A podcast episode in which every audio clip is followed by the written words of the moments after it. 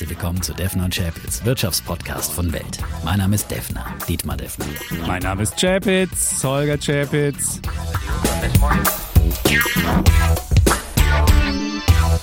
Die im Podcast besprochenen Aktien und Fonds stellen keine spezifischen Kauf- oder Anlageempfehlungen dar. Die Moderatoren und der Verlag haften nicht für etwaige Verluste, die aufgrund der Umsetzung der Gedanken oder Ideen entstehen.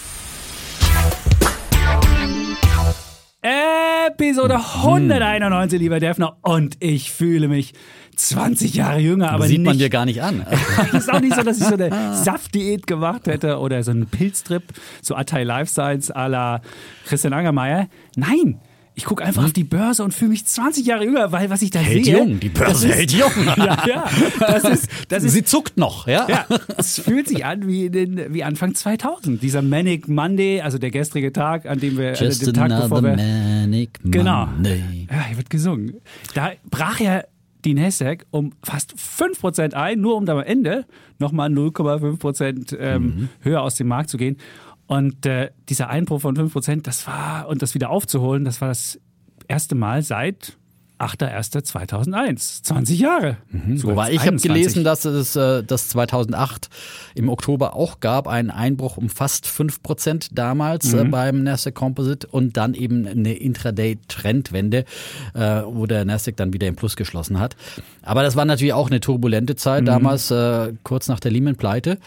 Und damals muss man sagen, war es noch nicht das Ende. So das ist es. Ende Ich dachte schon, bevor der Defner jetzt sagt, ja. kaufen, kaufen, kaufen, würde ich auch noch sagen, es gab noch mehrere solcher Momente. Auch 2008, ich habe die Statistik mal, gab es insgesamt eins, zwei, dreimal solche Wenden. Einmal im, zweimal im Oktober und einmal im November noch, wo es minus 4,8, minus 4,2 und dann ist das sogar am Ende plus 5,5 geendet teilweise. Also Verrückte man Zeiten. sieht, Und letzte Woche war es ja mal andersrum.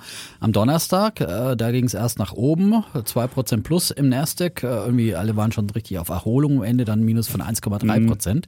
Also das sind wirklich äh, verrückte und sehr extrem nervöse Zeiten. Aber lehrreiche Zeiten. lehrreich Alter, das sowieso. ist es. Du lernst so Ja. viel. Also wer lernt denn dabei, wenn es einfach nur langsam hochgeht und ich heute einsteige und morgen 10% reicher bin, merke ich doch, ey, Aktien, haben die überhaupt Risiken? Hä? Genau, Nee. das ist ganz wichtig und das, das predigen wir ja von Anfang Ja. an in diesem Podcast, dass wir sagen, es ist ganz wichtig, dass man immer wieder auch solche Stürme erlebt, äh, weil nur schön Wetter segeln, da lernt man nicht richtig segeln, sondern Mhm. im Sturm, da zeigt sich dann der erfahrene Segler und eine stürmische Phase muss man einfach immer wieder mal durchmachen und viele sind eben dabei und haben diese, diese Phase noch nicht so richtig durchgemacht, wenn sie damals im Corona-Crash, natürlich in einem großen Crash, aber der ja schnell sich wieder aufgelöst hat und äh, dann ist nur noch schnurstracks nach oben ging. Wobei, man muss ja jetzt schon sagen, also bei den Technologiewerten haben wir ja im Prinzip schon seit fast Februar letzten Jahres war der Höhepunkt äh, bei eben vielen Hype-Aktien und äh, Tech-Aktien der zweiten, dritten, Zoom, Peloton, zweiten, wie sie dritten heißen. Reihe, Ja. genau. Und von da an ging es ja fast nur noch abwärts. Also ich spreche da aus eigener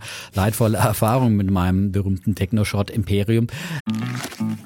Werbung. Sie wollen sich mehr bewegen und gesünder leben, aber auch häufiger entspannen? Die App TK Coach unterstützt Sie dabei. Mit kurzen Übungen für die bewegte Pause. Oder den 8-Minuten-Workouts mit Olympiasieger Fabian Hambüchen. Finden Sie Ihre innere Mitte dank einer Runde Anti-Stress-Yoga. Oder mit vielen kurzen Atem- und Entspannungsübungen. Das alles und noch viel mehr in der App TK Coach.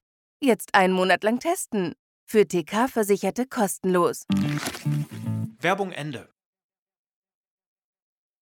Ähm, aber wie gesagt, die Sache immer, das muss man dann auch aushalten können. Aber es schmerzt schon. Also bei mir haben eben auch einzelne Aktien, äh, Jumia zum Beispiel, fast äh, 90 Prozent vom Hoch verloren. 90 Prozent, das ist schon eine Hausnummer. Und auch wenn man da im Corona-Crash schon günstig eingestiegen ist, da war sie noch günstiger, äh, es, es, es tut einfach weh. Ja, das ist, es ist ganz, ganz. Und wenn man dann sowas wie in meinem CFD-Depot, da löst sich, das löst sich quasi in Wohlgefallen auf, oder? Wohlgefallen? Das, man sieht's nicht mehr, aber das Geld Naja, ist es weg. Ist, das schmilzt. Es, Ja, es, also man sieht es eins, so, weil, mit weil durch Hebel mit investieren in diesen alle Hebel, Zeiten. Knockout-Produkte, was auch immer es da gibt, äh, das, äh, das ist einfach zack, werden Ja. Schwellen unterschritten und futsch ist das Eigenkapital. Mhm. Ne? Und äh, ich habe wenigstens aus dem neuen Markt gelernt, wenigstens kein beliehenes Depot mehr zu haben. Deswegen kann ich im Depot, im normalen Aktiendepot, dem relativ gelassen zuschauen. Da äh, schmilzt dann zwar der Gesamtbetrag zusammen, aber es ist, führt eben nicht zu Margin Calls und, äh, und äh, quasi Zwangsliquidationen. Das, ist, im CFD-Depot passiert mir das. Das tut dann weh, aber wenigstens dann nicht im, im, im Aktiendepot. Und auf der anderen Seite muss ich sagen, was mich das Einzige, was mich jetzt hoffnungsvoll macht, ist schon, dass der Pessimismus extrem groß ist. Ja, also das gestern fühlte sich schon so an wie eine Kapitulation an den Märkten. Und mhm. man sagt ja immer, es muss eben solch eine Kapitulation geben, damit einfach der Boden dann bereitet ist wieder für, für eine Erholung. Damit die zittrigen Hände rausgeschüttelt genau. werden und das ist dann wieder. Ob es die letztendliche Schlusskapitulation schon war oder ob wir jetzt da ja äh, nochmal mhm. mehr Schocks kriegen, weiß keiner so richtig. Aber ich glaube, so für, für, für dieses Gewitter und das im Prinzip ging jetzt diese Phase, ging ja seit den FED-Protokollen, die wir da Anfang Januar bekommen mhm. haben, wo plötzlich wieder eine neue Zinssituation eingepreist werden musste, wo man plötzlich gelesen hat, dass die, die FED noch aggressiver die äh, Zinsen anheben will ähm, und möglicherweise sogar Liquidität aus dem Markt nehmen will. Und seitdem ist ja diese Unsicherheit so extrem da. Und jetzt kriegen wir dann an diesem Mittwoch dann wieder die FED-Konferenz und die FED-Sitzung und Herrn Paul, der dann vielleicht auch wieder ein paar beruhigende Worte. Da bin ich mal gespannt, ob er drauf eingeht. Er hat ja auch schon mal schnöde 2018, er hat schon mal gemacht, hat gesagt, get used to it. Den Anlegern so, wir machen das Autopilot, kommt klar damit und Klappe halten. Ich bin mir nicht sicher, was er jetzt macht. Aber ich meine, der breite Markt, also wer jetzt so ein MSCI Welt hat, so ein Basisinvestment, wie wir immer gesagt haben, der ist gerade mal, weiß ich nicht, 5% im Minus oder 5,8% oder so. Ey Leute, wer da anfängt zu heulen, Aktien sind Risikoinvestments. Nein, vom Oder Hoch. Vom, vom Hoch? Vom wow. Hoch. Also der MSCI Welt in Euro gerechnet, ich habe jetzt extra mal so einen klassischen iShares Core MSCI Welt angeguckt, da ist jetzt noch nicht so viel weg. Wenn ich natürlich jetzt Tick-Werte habe, dann habe ich natürlich den, MS, den, den Nasdaq, der ist jetzt minus 14 vom Hoch. Ja, nicht so schön. Und dann gibt es noch, äh, wenn man natürlich Einzelaktien hat, noch mehr. Aber wenn ihr die Grundregeln beherrscht, nur das Geld, was ihr auch wirklich nicht morgen braucht, sondern langfristig, dann könnt ihr es locker machen. Wenn ihr die Grundregel 2 2 beherrscht, Basisinvestments breit gestreut und nur so ein bisschen Spielgeld. Und beim Spielgeld muss man wissen, da kann es auch mal runtergehen. Und ihr lernt eben auch, es geht nach unten immer brutaler. Nach oben ist es, gibt mal eine Gegenbewegung, aber wenn es nach unten geht und wenn Bewertungen ausgebreitet werden, das ist immer brutaler. Das ist halt die Psychologie der Börse. Und da darf man halt nicht reintappen und das Dumme ist ja auch, dass Verluste mehr wehtun als Gewinne gut tun. Und dass man das dann, wenn man das nicht aushalten kann, kann man entweder nicht an die Börse mit Einzeltiteln gehen oder guckt halt nicht in sein Depot genau. oder macht halt die Regel 1 und 2, die ich gerade gesagt ja, habe. Einfach so. mal nicht hingucken, das ist in diesen genau, das Zeiten ist auch hilfreich. Wenn man sagt, ich brauche es jetzt eh nicht, warum muss ich dann hingucken? Man muss mhm. ich mir diesen Schmerz, auch wenn ich eh sage, ich lege es auf mindestens zehn Jahre an, dann muss ich jetzt auch nicht jeden Tag hingucken, sondern erwartet man, bis, bis wieder ein bisschen besser ist. Aber wie gesagt, nochmal dieser Pessimismus, der zeigt sich in verschiedenen Indikatoren. Zum Beispiel gibt es da den Halbert Nasdaq Newsletter Sentiment Index und der ist äh, bei minus 67,2 Prozent. Also ähm, durchschnittliche Empfehlung der Börsendienste lautet, dass mit äh, zwei Dritteln des Portfolios man auf fall, fallende Kurse äh, setzen sollte, spekulieren sollte. Und das ist ein extrem negativer Wert, der zuletzt erst äh, im Corona-Crash äh, im März 2020 äh, so tief war und ähm, beziehungsweise so hoch bei den 67 Prozent, aber so negativ im Prinzip und ähm, auch viele andere. Äh, ich habe gehört, ähm, am Freitag wurden so viele Puts an der Nasdaq äh, verkauft auf den Nasdaq äh, wie noch nie zuvor in der Geschichte und der Fear and Greed Index von CNN, der ist jetzt auch äh, in den vier Bereich auf jeden Fall gewechselt, mhm. war eine Woche vorher noch noch positiv. Also wir sehen überall dieses äh, negative Sentiment Moment.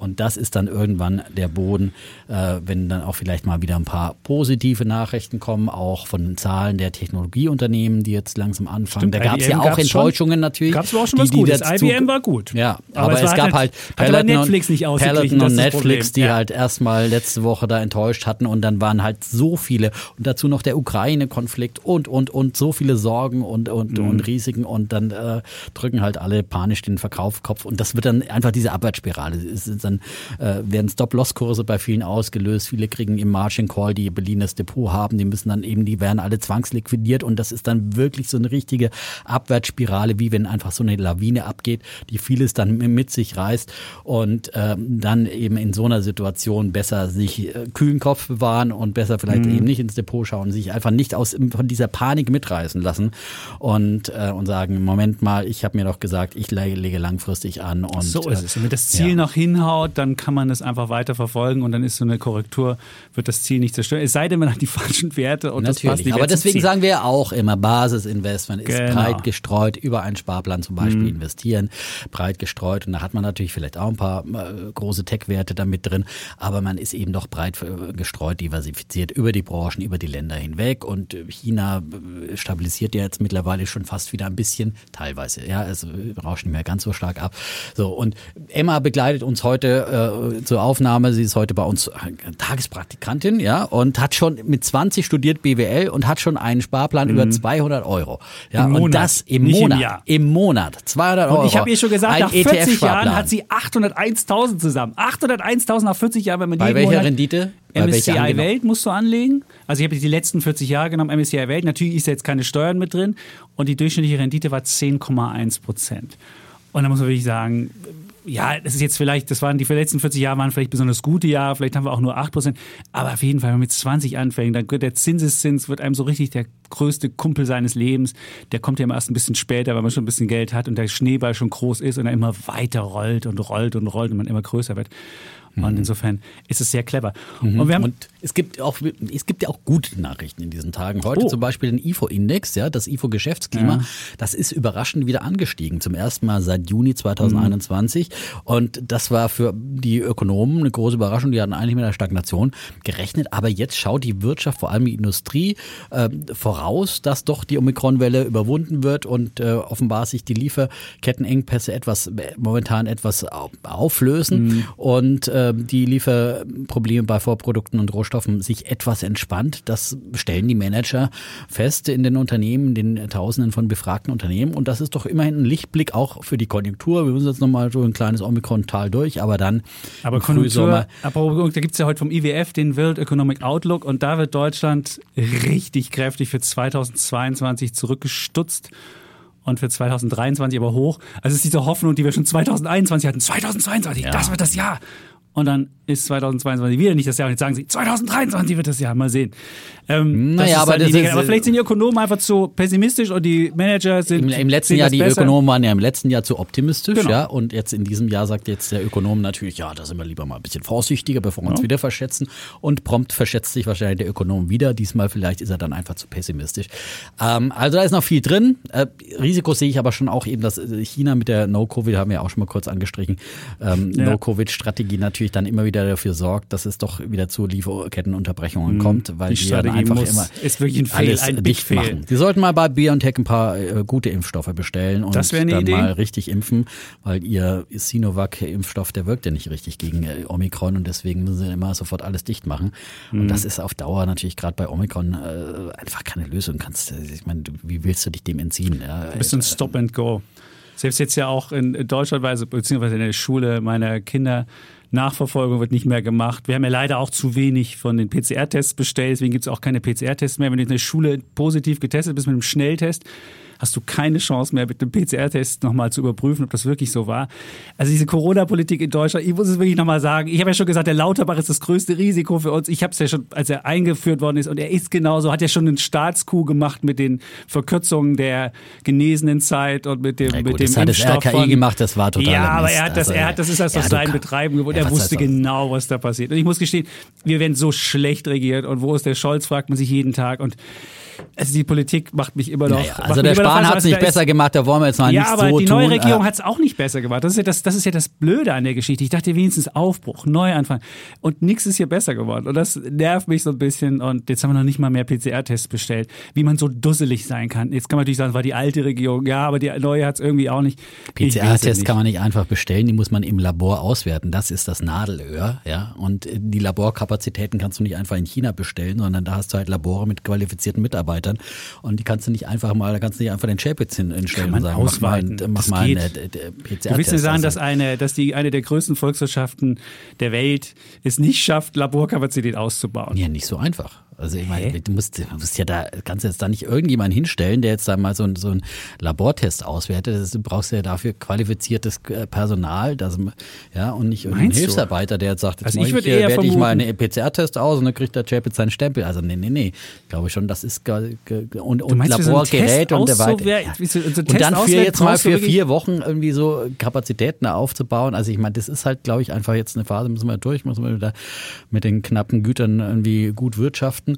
Und ähm, Das Schöne ist, da kann die Inzidenz nicht mehr nach oben gehen, weil wir es nicht mehr messen können. Das wir können das ja, eh nicht. Damit melden. haben wir ja, die Inzidenz, wie wir ja gesagt haben, am 22. Januar den Ja, du Höchststand kannst die bekommen. Inzidenz auch mit dem, mit dem Antigentest äh, schon Ah. einfach messen. Ja, und ähm, Gut. Aber kommen wir lieber wieder zu, zu Börsensachen. Jonas hat geschrieben und er will sein Depot wetterfester machen, so schrieb er uns. Und er meinte ja, wir wären jetzt nicht so große Anhänger von Anleihe-ETFs, die ja gemeinhin immer so als die wetterfest machenden ähm, Bestandteile im Depot gelten. Und er fragt dann, was denn funktionieren würde. Und ich habe jetzt einfach mal seit Jahresanfang diese klassischen Strategien, es gibt ja äh, Minimum Volatility, es gibt ja Momentum, es gibt ja Quality, Value und Growth und habe einfach mal angeschaut in diesem Abschwung, was hat da am besten funktioniert. Gut, was am besten funktioniert hat, war Value. Klar, weil es am Anfang so eine Umschichtung gab, aber mittlerweile, die waren ja am Anfang des Jahres richtig fett im Plus, ist auch Value am Kippen, weil Banken nicht so gut reported haben und auch andere Unternehmen, weiß man nicht so richtig, ob das, ob das so läuft. Was am schlechtesten gelaufen ist, klar, Growth, ähm, das hat seit Jahresanfang am meisten verloren. Aber zum Beispiel Quality hat nicht besonders gut funktioniert. Ähm, Minimum Volatility, das war noch der beste von allen. Aber wenn man den dann langfristig sich anschaut, hat man mit dem auch nichts gemacht. Also es gibt, wenn man diese Strategien nimmt, funktioniert vielleicht die ein oder andere Mal ein bisschen besser, aber auch nicht so, wie man das erwartet. Und deswegen würde ich immer dazu tendieren zu sagen, du musst ja nicht 100% an der Börse haben, du kannst ja auch einen kleinen äh, Cash-Anteil haben und damit hast du auch eine sichere, also eine wetterfestere Komponente. Aber mir ich sehe hier keinen einzigen Index, der das verspricht, was er, was er, was er hält, äh, was, äh, das hält, was er verspricht, besser gesagt so rum.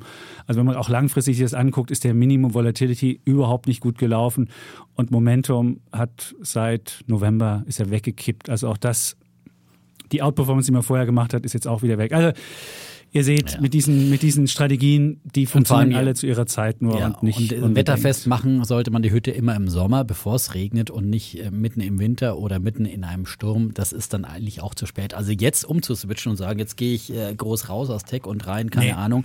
Äh, Ich finde, das ist genau der verkehrte Zeitpunkt, wenn man sagt, jetzt will ich es wetterfest machen unter der Panik, sondern das wäre auch so eine Kurzschluss-Panikreaktion. Ich würde ja eher sagen, dass es jetzt e- eben antizyklisch geboten ist, eher nicht geboten, aber dass es eine Idee ist äh, für mutige Anleger, dass man jetzt sagt, jetzt gucke ich eher in, im, im Technologiebereich eben äh, mich nach Schnäppchen um, wo Nee. einfach Wert doch, doch Das, sagen. ja, nach einzelnen so Schnäppchen, viele- ja, aber doch nicht den Schnäppchen. Gesamtmarkt. Der Gesamtmarkt, jetzt stell dir vor, also Naja, der Gesamtmarkt wird ja immer noch von den Großen dominiert. Da würde ich Ja. auch sagen, da gibt es eher noch vielleicht ein bisschen Korrekturpotenzial, weil die einfach auch so, so groß sind und, und äh, aber, aber ich meine, wenn Werte einfach um se- 60 bis 80 Ja, und? Prozent verprügelt wurden. Ja, kann er weiter runtergehen. Ähm, ja, mit Jan Beckers habt ihr das auch besprochen. Ja. Kann, es kann immer weiter runtergehen. Das ist natürlich die Lehre aus dem neuen Markt, muss So man sagen. Ja, und äh, da habe ich natürlich Ja gerade gut, dann bei sag jetzt, würde ich mal sagen, jetzt, jetzt wollen die Leute, jetzt hören die, jetzt sitzen die am, am Apparat oder joggen oder machen was auch immer und wollen jetzt wissen, Defner, Butter bei die Fische. Was meinst du denn jetzt?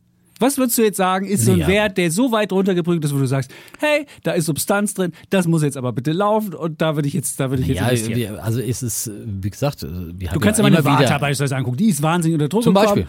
aber da fragt man sich, da gab es ja auch Gerüchte, dass die Batterie nicht so geil sein soll. Ja, da ist ja auch substanziell was dran, möglicherweise. Ich Ja, weiß es nicht. Ich habe die Batterie in- nicht getestet. Ich aber weiß in, es die, nicht. in diesen Märkten, jetzt sind ja halt wieder, jetzt haben die, die, die Hedgefonds haben jetzt natürlich Hochkonjunktur und Klar. jede schlechte Nachricht, die hier gestreut wird, funktioniert in so einem Der Markt. Shortseller ist gerade der- äh, das der ist der König. Ne? König. Und äh, deswegen, also äh, Warta wurde ich quasi ausgestoppt beim CFD, habe ich heute wieder eine ähm, äh, neue Position eröffnet zum Beispiel, Okay. ja, weil du es gerade Ja, ansprichst. Und also Warta unter 100 Euro. Euro. Also ist für mich noch immer diese Autobatteriefantasie ist überhaupt noch nicht eingepreist und immer dieses, das, das ist immer dieses Analystengerede bei, bei Warta, dass die Batterien so schlecht sind. Die ich, also äh, natürlich, wir stecken alle nicht drin und so weiter. Und äh, ähm, aber also ich, ich glaube nach wie vor an Warta und die sind jetzt wirklich teilweise so also niedrigen KGV bewertet wie noch nie seit dem Börsengang. Mhm. Ähm, und ähm, also das wäre jetzt zum Beispiel für mich auf die jeden Fall. Fünffach, die sind mit fünffach äh, Enterprise Value bewertet. Umsatz, Kurs-Umsatz-Verhältnis. Ja, also Enterprise Value ist nicht, ist nicht, äh, ist nicht, äh, da ist nicht nur die Börsenkapitalisierung, sondern es sind auch die Schulden noch mit drin. So. Also sind vier Milliarden wert Enterprise Value und wenn ja. du den Revenue nimmst, also Umsatz, hast du. Das sind Tech-Bereich, aber eigentlich keine so Ja, aber warum, warum denkst du denn immer, dass 20 Mal Umsatz gerechtfertigt ist? Das verstehe ich nicht. Die Leute alle so, ja, 20, ja, nur weil es andere mit 70 gibt, ist doch 20 nicht billig. Vielleicht ist auch 70 zu teuer. Wir müssen vielleicht alles ein bisschen runter, runterstutzen. Ja, aber es ist ja auch jetzt alles ein bisschen runtergestutzt worden, ja? Ja, aber vielleicht noch nicht also genug. um 60 bis 80 Prozent. Warum soll Warta denn so nicht, noch 17 Warta Mal Umsatz sein? Ja, gut, Warum? nein, aber ich, ich, man muss sich wirklich, ich würde jetzt auch nicht, habe jetzt nicht hier eine Liste vorbereitet, die ich mir gut angeschaut habe, wo ich sage, das sind jetzt meine Top-Kaufkandidaten. Ich finde aber, Mhm. jeder kann sich, wir haben schon so viele Werte hier besprochen, man kann sich umgucken, kann aber auch äh, irgendwie in, äh, im Segment erneuerbare Energien. Ähm, äh, wie gesagt, kommt ich die hab, nächste Gewinnwarnung, Ich habe letzte Woche. Cinco, ich habe, ja, genau. Ja, wie, ja, ja, immer wieder. Ja, kam. kam Ja, wie- aber immer wieder. Aber irgendwann ist es halt äh, äh, vorbei. Und also, Ja, super. Nein, Das also ich meine, wenn jetzt, ja gut, Siemens es ist halt äh, längerer Zyklus, bis die offenbar, äh, und aber Siemens Gamesa hat wahrscheinlich die meisten Probleme, würde ich, hätte jetzt auch nicht Siemens Gamesa gekauft. Ich bin immer noch bei Nordics mit dabei und, äh, wo ist und glaube, dass die äh, letztendlich, ich meine jetzt mal ganz ehrlich, wenn die Windkraftunternehmen, so, so doof können sie jetzt auch nicht sein auf Dauer, dass sie einfach ihre Preise, Siemens Gamesa hat jetzt gesagt, okay, wir erhöhen die Preise und stellen unrentable Projekte ein. Ich verstehe es nicht, dass die nicht einfach so viel, so hart ist dieser Wettbewerb auch nicht, dass man da nicht einfach marktadäquate ähm, Preise nehmen kann. Da will werden sie- jeder. Shell-Konzern, jeder Ölkonzern will in dieses Feld rein. Das ist Ja, doch klar. natürlich. Und die haben richtig Kohle und die machen das. Die machen ja, den Wettbewerb das kaputt. ist ja die Nachfrage. Nein, die wollen ja alle Windparks bauen, all diese Ölkonzerne, die wollen doch keine Windkraftanlagen herstellen. Das ist eine riesen Nachfrage von allen. Alle wollen Windparks bauen. Und jetzt kommt endlich auch in Deutschland was in Bewegung. Ja, ich meine, la, lange Brachland und äh, die neue Regierung fängt an, zwei Prozent äh, wollen sie ausweisen. Das wird ein harter Kampf. Und da muss Mhm. man jetzt auch wieder sagen, ich, dieser ganze Widerstand gegen die Windkraft in Deutschland, ich kann es nicht mehr hören. Da muss ich wirklich sagen, ja, gerade in diesem Winter und gerade jetzt angesichts des Ukraine-Konflikts, ja, wenn wir sehen, wie abhängig wir von Russland sind in Energiefragen, ja, und dann zu sagen, aber ich will kein Windrad vor der Haustür, das gefällt mir nicht. Ich hätte gern den freien Blick auf meinen schönen Schwarzwald. Dein also das muss Bundesland einfach mal aufhören. Ja, da habe ich ja gerade gesagt, wir brauchen ökologischen Patriotismus.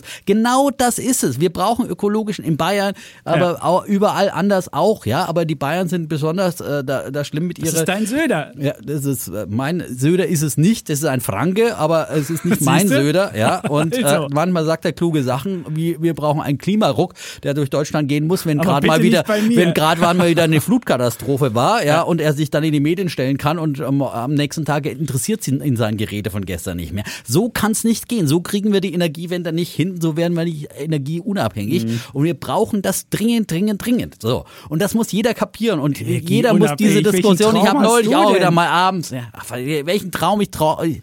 Ich träume von einem Umbau auf Ja, erneuerbare Energien. 2030, bis Ja, ich träume. Davon Alter. träume ich. Ja, Ja, aber- ja. Und wenn wir jetzt einen Ukraine-Krieg kriegen, ja, dann, Und dann der dann Russe liefert dreht auch im Ukraine-Krieg. Der, ja, der aber der, immer, der das, dreht er den das Gas hat er dann auch im Kalten ab. Krieg hat er ja. auch immer geliefert. Ja. Das, das Einzige, was beim Russen sicher ist, ein bisschen Gas kriegst du. Der Putin wird das natürlich so einsetzen, dass die Gaspreise hoch bleiben. Aber ja, äh, das ist halt Energiewende, wenn du, wenn du eine Transformation machst und die Atomkraftwerke abschaltest. Ja, come on, was erwartest du denn? Äh?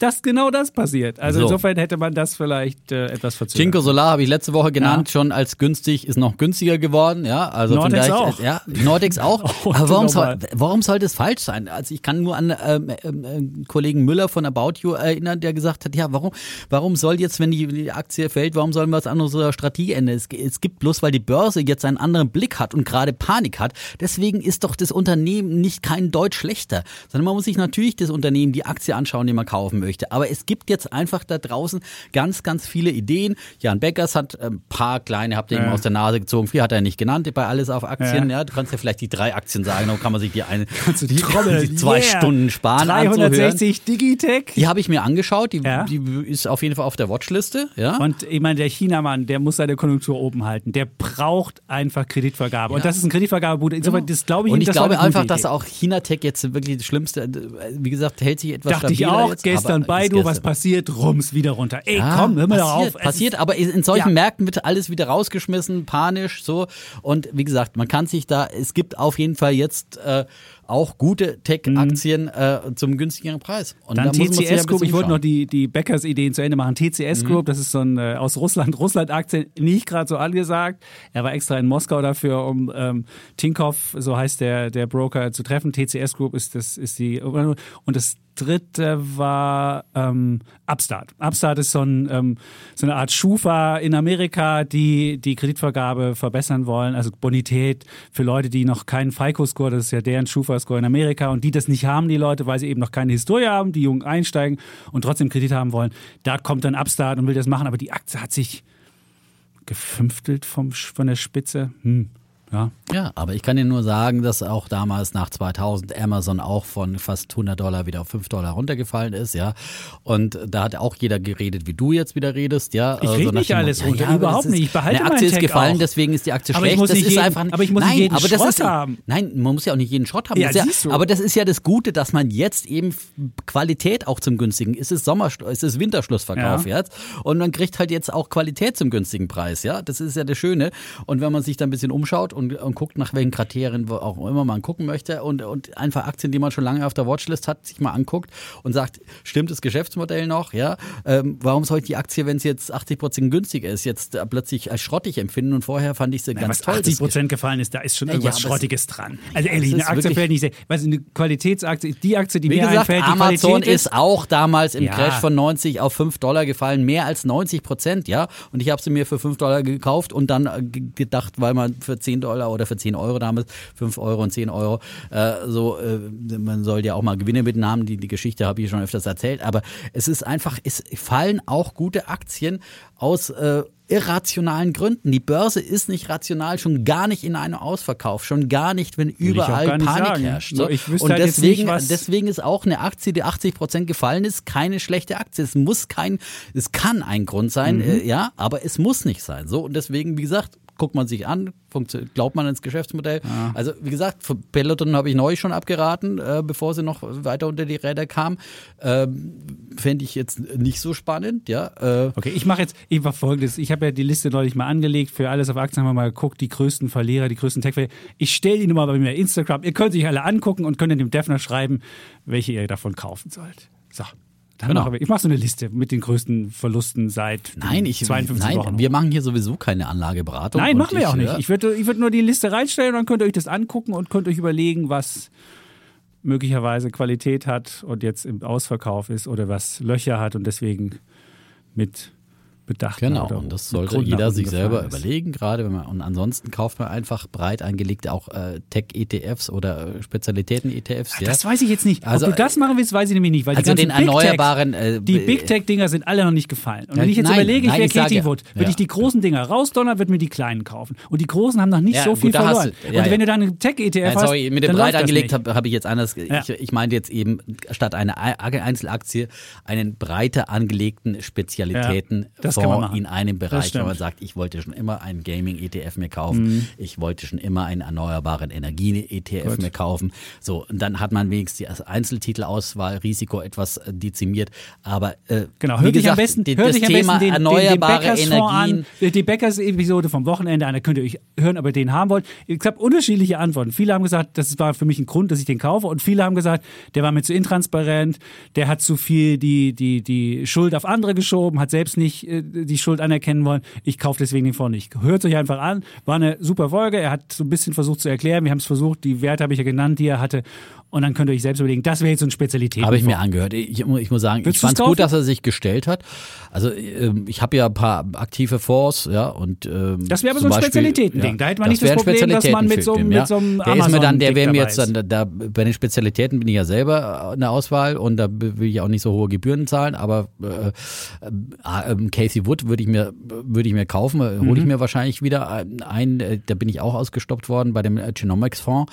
Da würde ich zum Beispiel sagen, da wähle ich nicht selber aus, aber ich habe äh, ja, Ja, aber wie Biotech gesagt, ist ja das, auch- äh, das ist ja Biotech ist schwierig, aber wie gesagt, Biotech ist unter die Räder gekommen. Ja. Es gibt äh, so vieles und äh, wir haben immer wieder Ideen, die wir präsentieren, auch man sich alte Folgen von Alles auf Aktien oder von Defner auf Champions anhören und dann immer wieder mal Ideen äh, sich rausholen, alte Börsenzeitschriften und wo man sagt, Mensch, und jetzt gucke ich mal, wo sind diese, diese Aktien jetzt aktuell und ähm, aber ich will jetzt nicht einfach so, so aus dem Stegreif raus irgendwie einen Namen nennen hier. Also ich habe schon so viele Aktien hier genannt.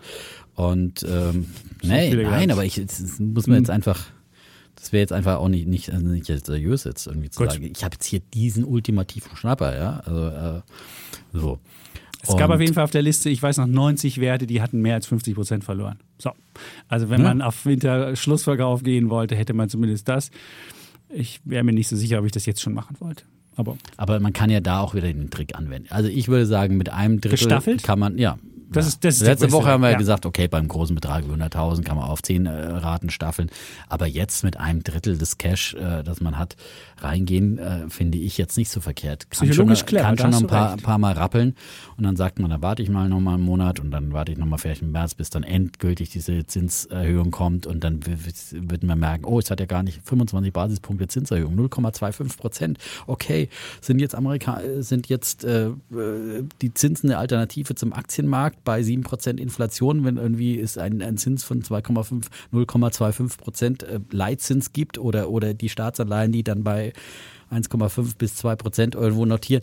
Äh, Rendite, ist das eine Alternative zur Inflation oder will ich vielleicht doch lieber eben eine Aktie haben, die vielleicht auch natürlich Gewinne erwirtschaftet? Kann man jetzt auch im profitablen Bereich, kriegt man ja auch äh, wieder günstigere, günstigere Sachen, ja. Also das ist, ähm, ähm, es gibt so vieles, ähm, was es, ich, ich habe ein paar, äh, nein, ein paar, hab ein paar Nachrichten aus zum Tech-Schrott-Imperium. ja. Sollen wir so eine Rubrik also, machen? Ja, wir können dann so eine willst du das News, auch antrack? Willst du auch einen Trailer, so einen Live-Trailer noch machen? News, Defners Tech-Schrott-Imperium Neuigkeit. Da gab es zum Beispiel, Ja. ihr habt da neulich, auch dann, äh, die haben an diesem Donnerstag tatsächlich dann mal 11 Prozent gemacht.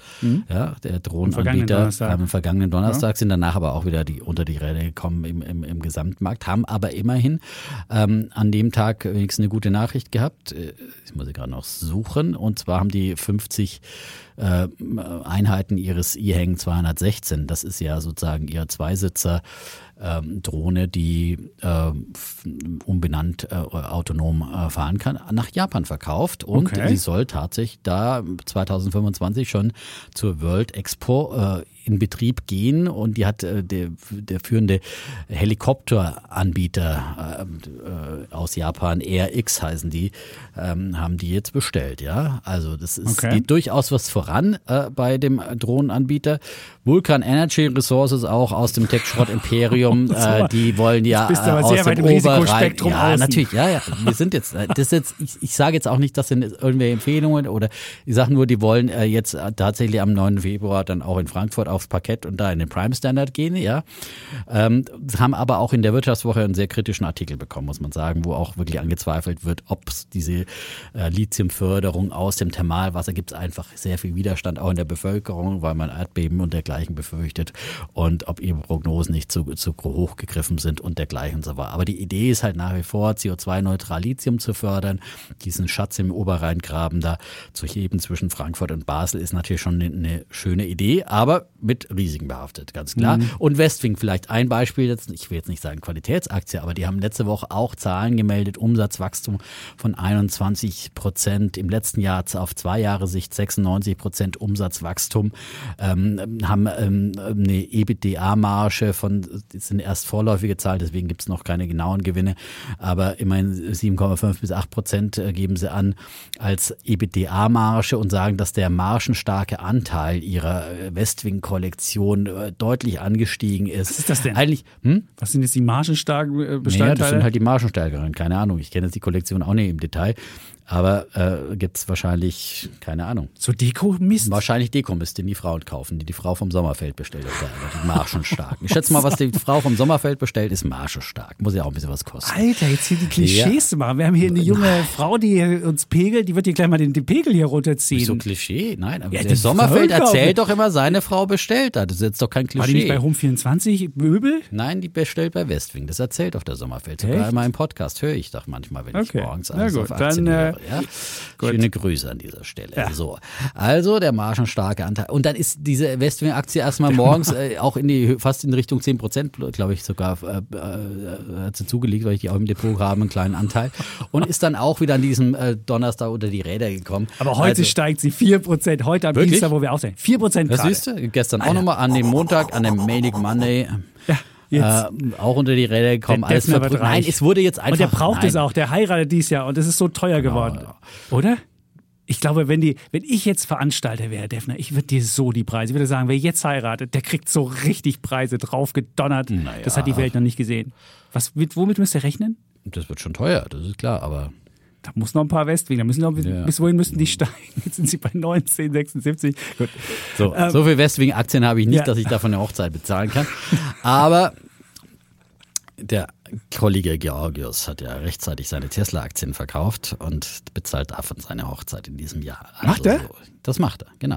Ja. Das ist die tesla Also Georgios stand gestern, gestern war auch wieder ein typischer Paniktag, wo dann doch Ja. mehrere Kollegen bei mir am Tisch standen und irgendwie Seelsorge brauchen, ja, wo die sagen, oh Gott, was ist da los? Das ist Und ein guter ja. Indikator. Jetzt ist der Seelsorgeindikator, wenn Leute bei mir am Tisch stehen, also wenn- die Sportredaktion bei mir steht und Aktien kaufen will, dann ist es immer ein Indikator für ein übertriebenes, äh, für einen Hype, ja, aber jetzt haben wir keine Wenn vom Nachbartisch mehr. heißt, ich aber muss wenn die Leute kommen, kaufen auch. Ja, genau. Und wenn die Leute kommen und sagen, scheiße, was mache ich jetzt? Und oh Gott, was ist das? Ich kann es nicht mit meinen ansehen. Ja. Und die brauchen einfach ein bisschen Trost. Und ich, ich gebe ihnen diesen Trost Das und sage, gut. hallo, besinn dich mal darauf.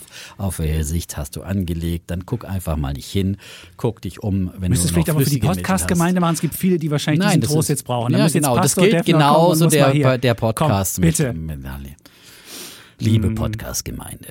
Wir gehen durch Täler, durch tiefe Täler. Und ob ich schon wanderte im finsteren Tal, fürchte ich kein Unglück.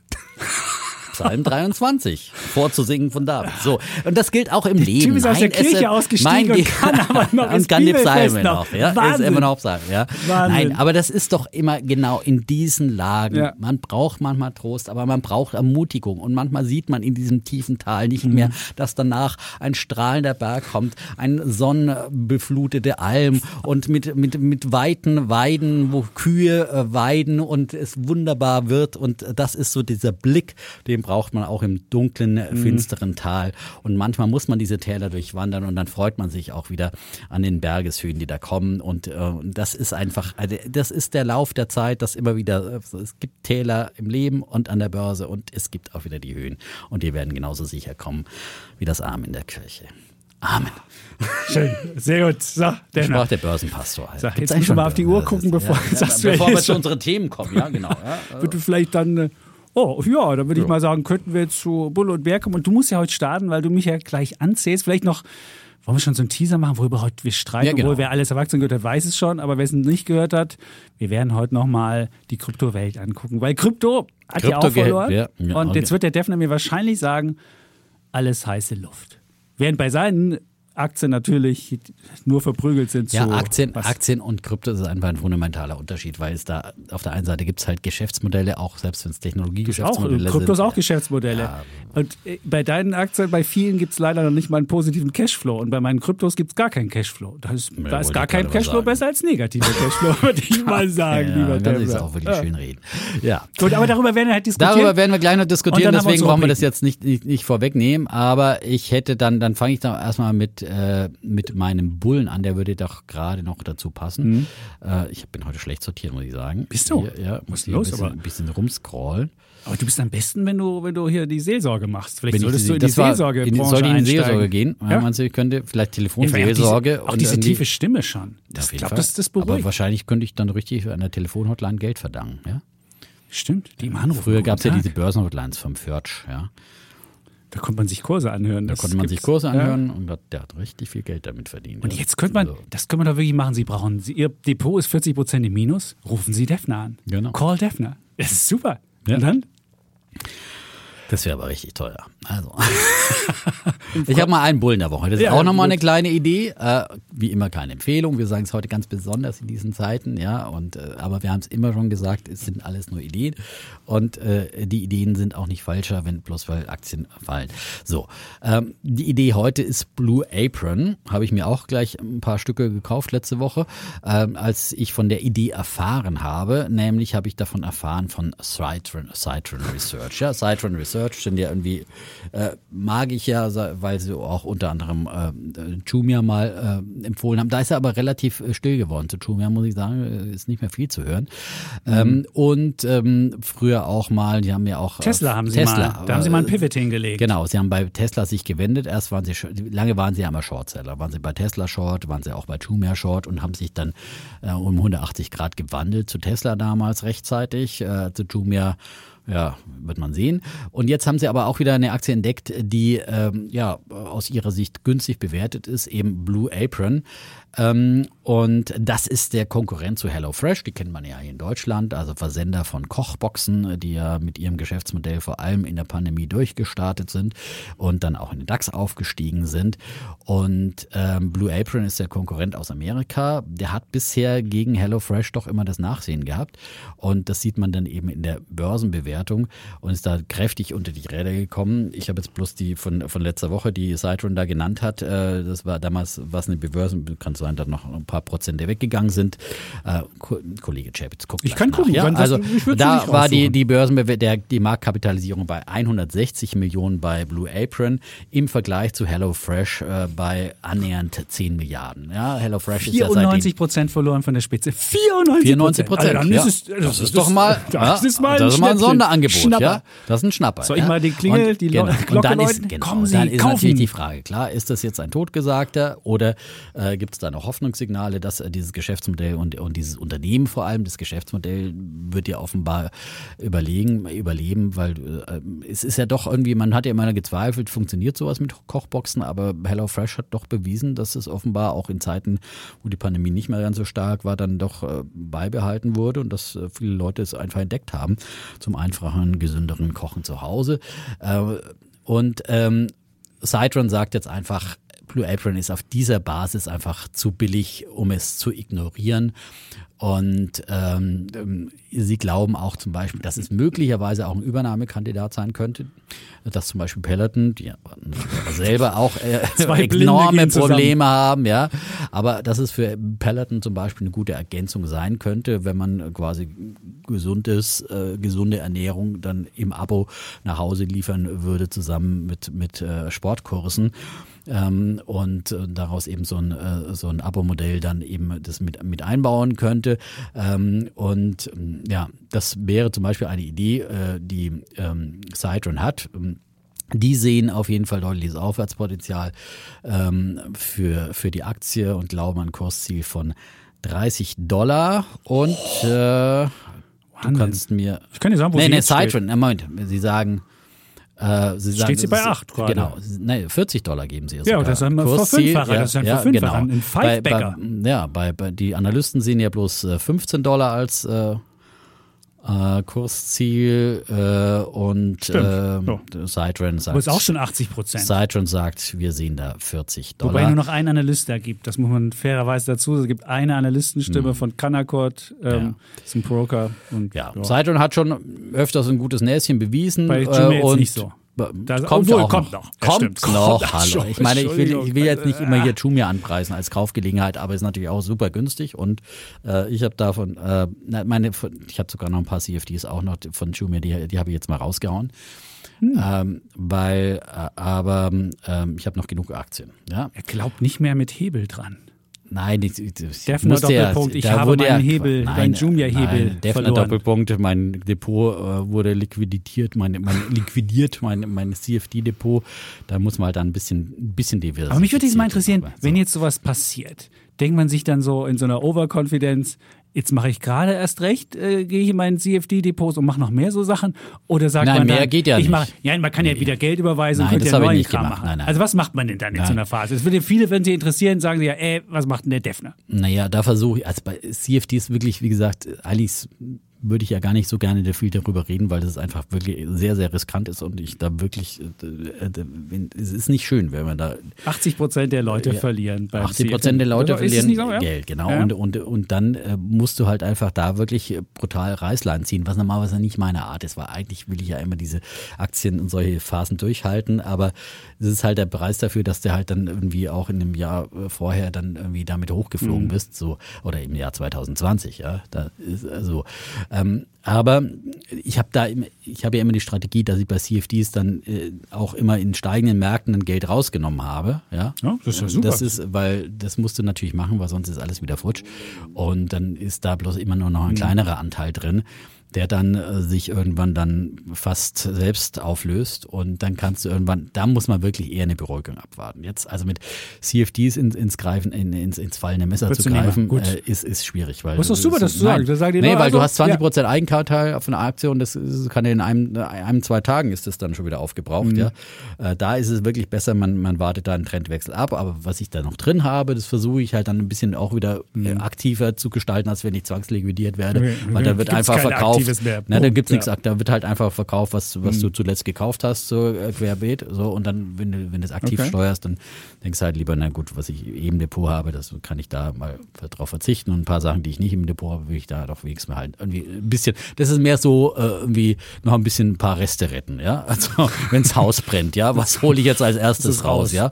Den Hund, die Katze oder den Laptop. Ja, also das ist, nein, das ist wirklich äh, ni- nicht lustig. Aber dass, also du jetzt, deswegen- dass du jetzt das Jumia nicht rausholst aus dem Haus, das hat naja, weil, weil ich ja, nein, aber das ist ja, weil ich ja äh, immer noch äh, Jumia im Aktiendepot äh, immer noch äh, ganz groß gewichtet habe, ja. Okay, Äh, mit mit äh, rund der nicht nicht ganz die Hälfte mehr, aber aber so der andere das ist die andere Depot ist ja auch runtergekommen. Von da haben sich da die Anteile relativ stabil Verstanden. gehalten. Ne? Stabil. So, so also.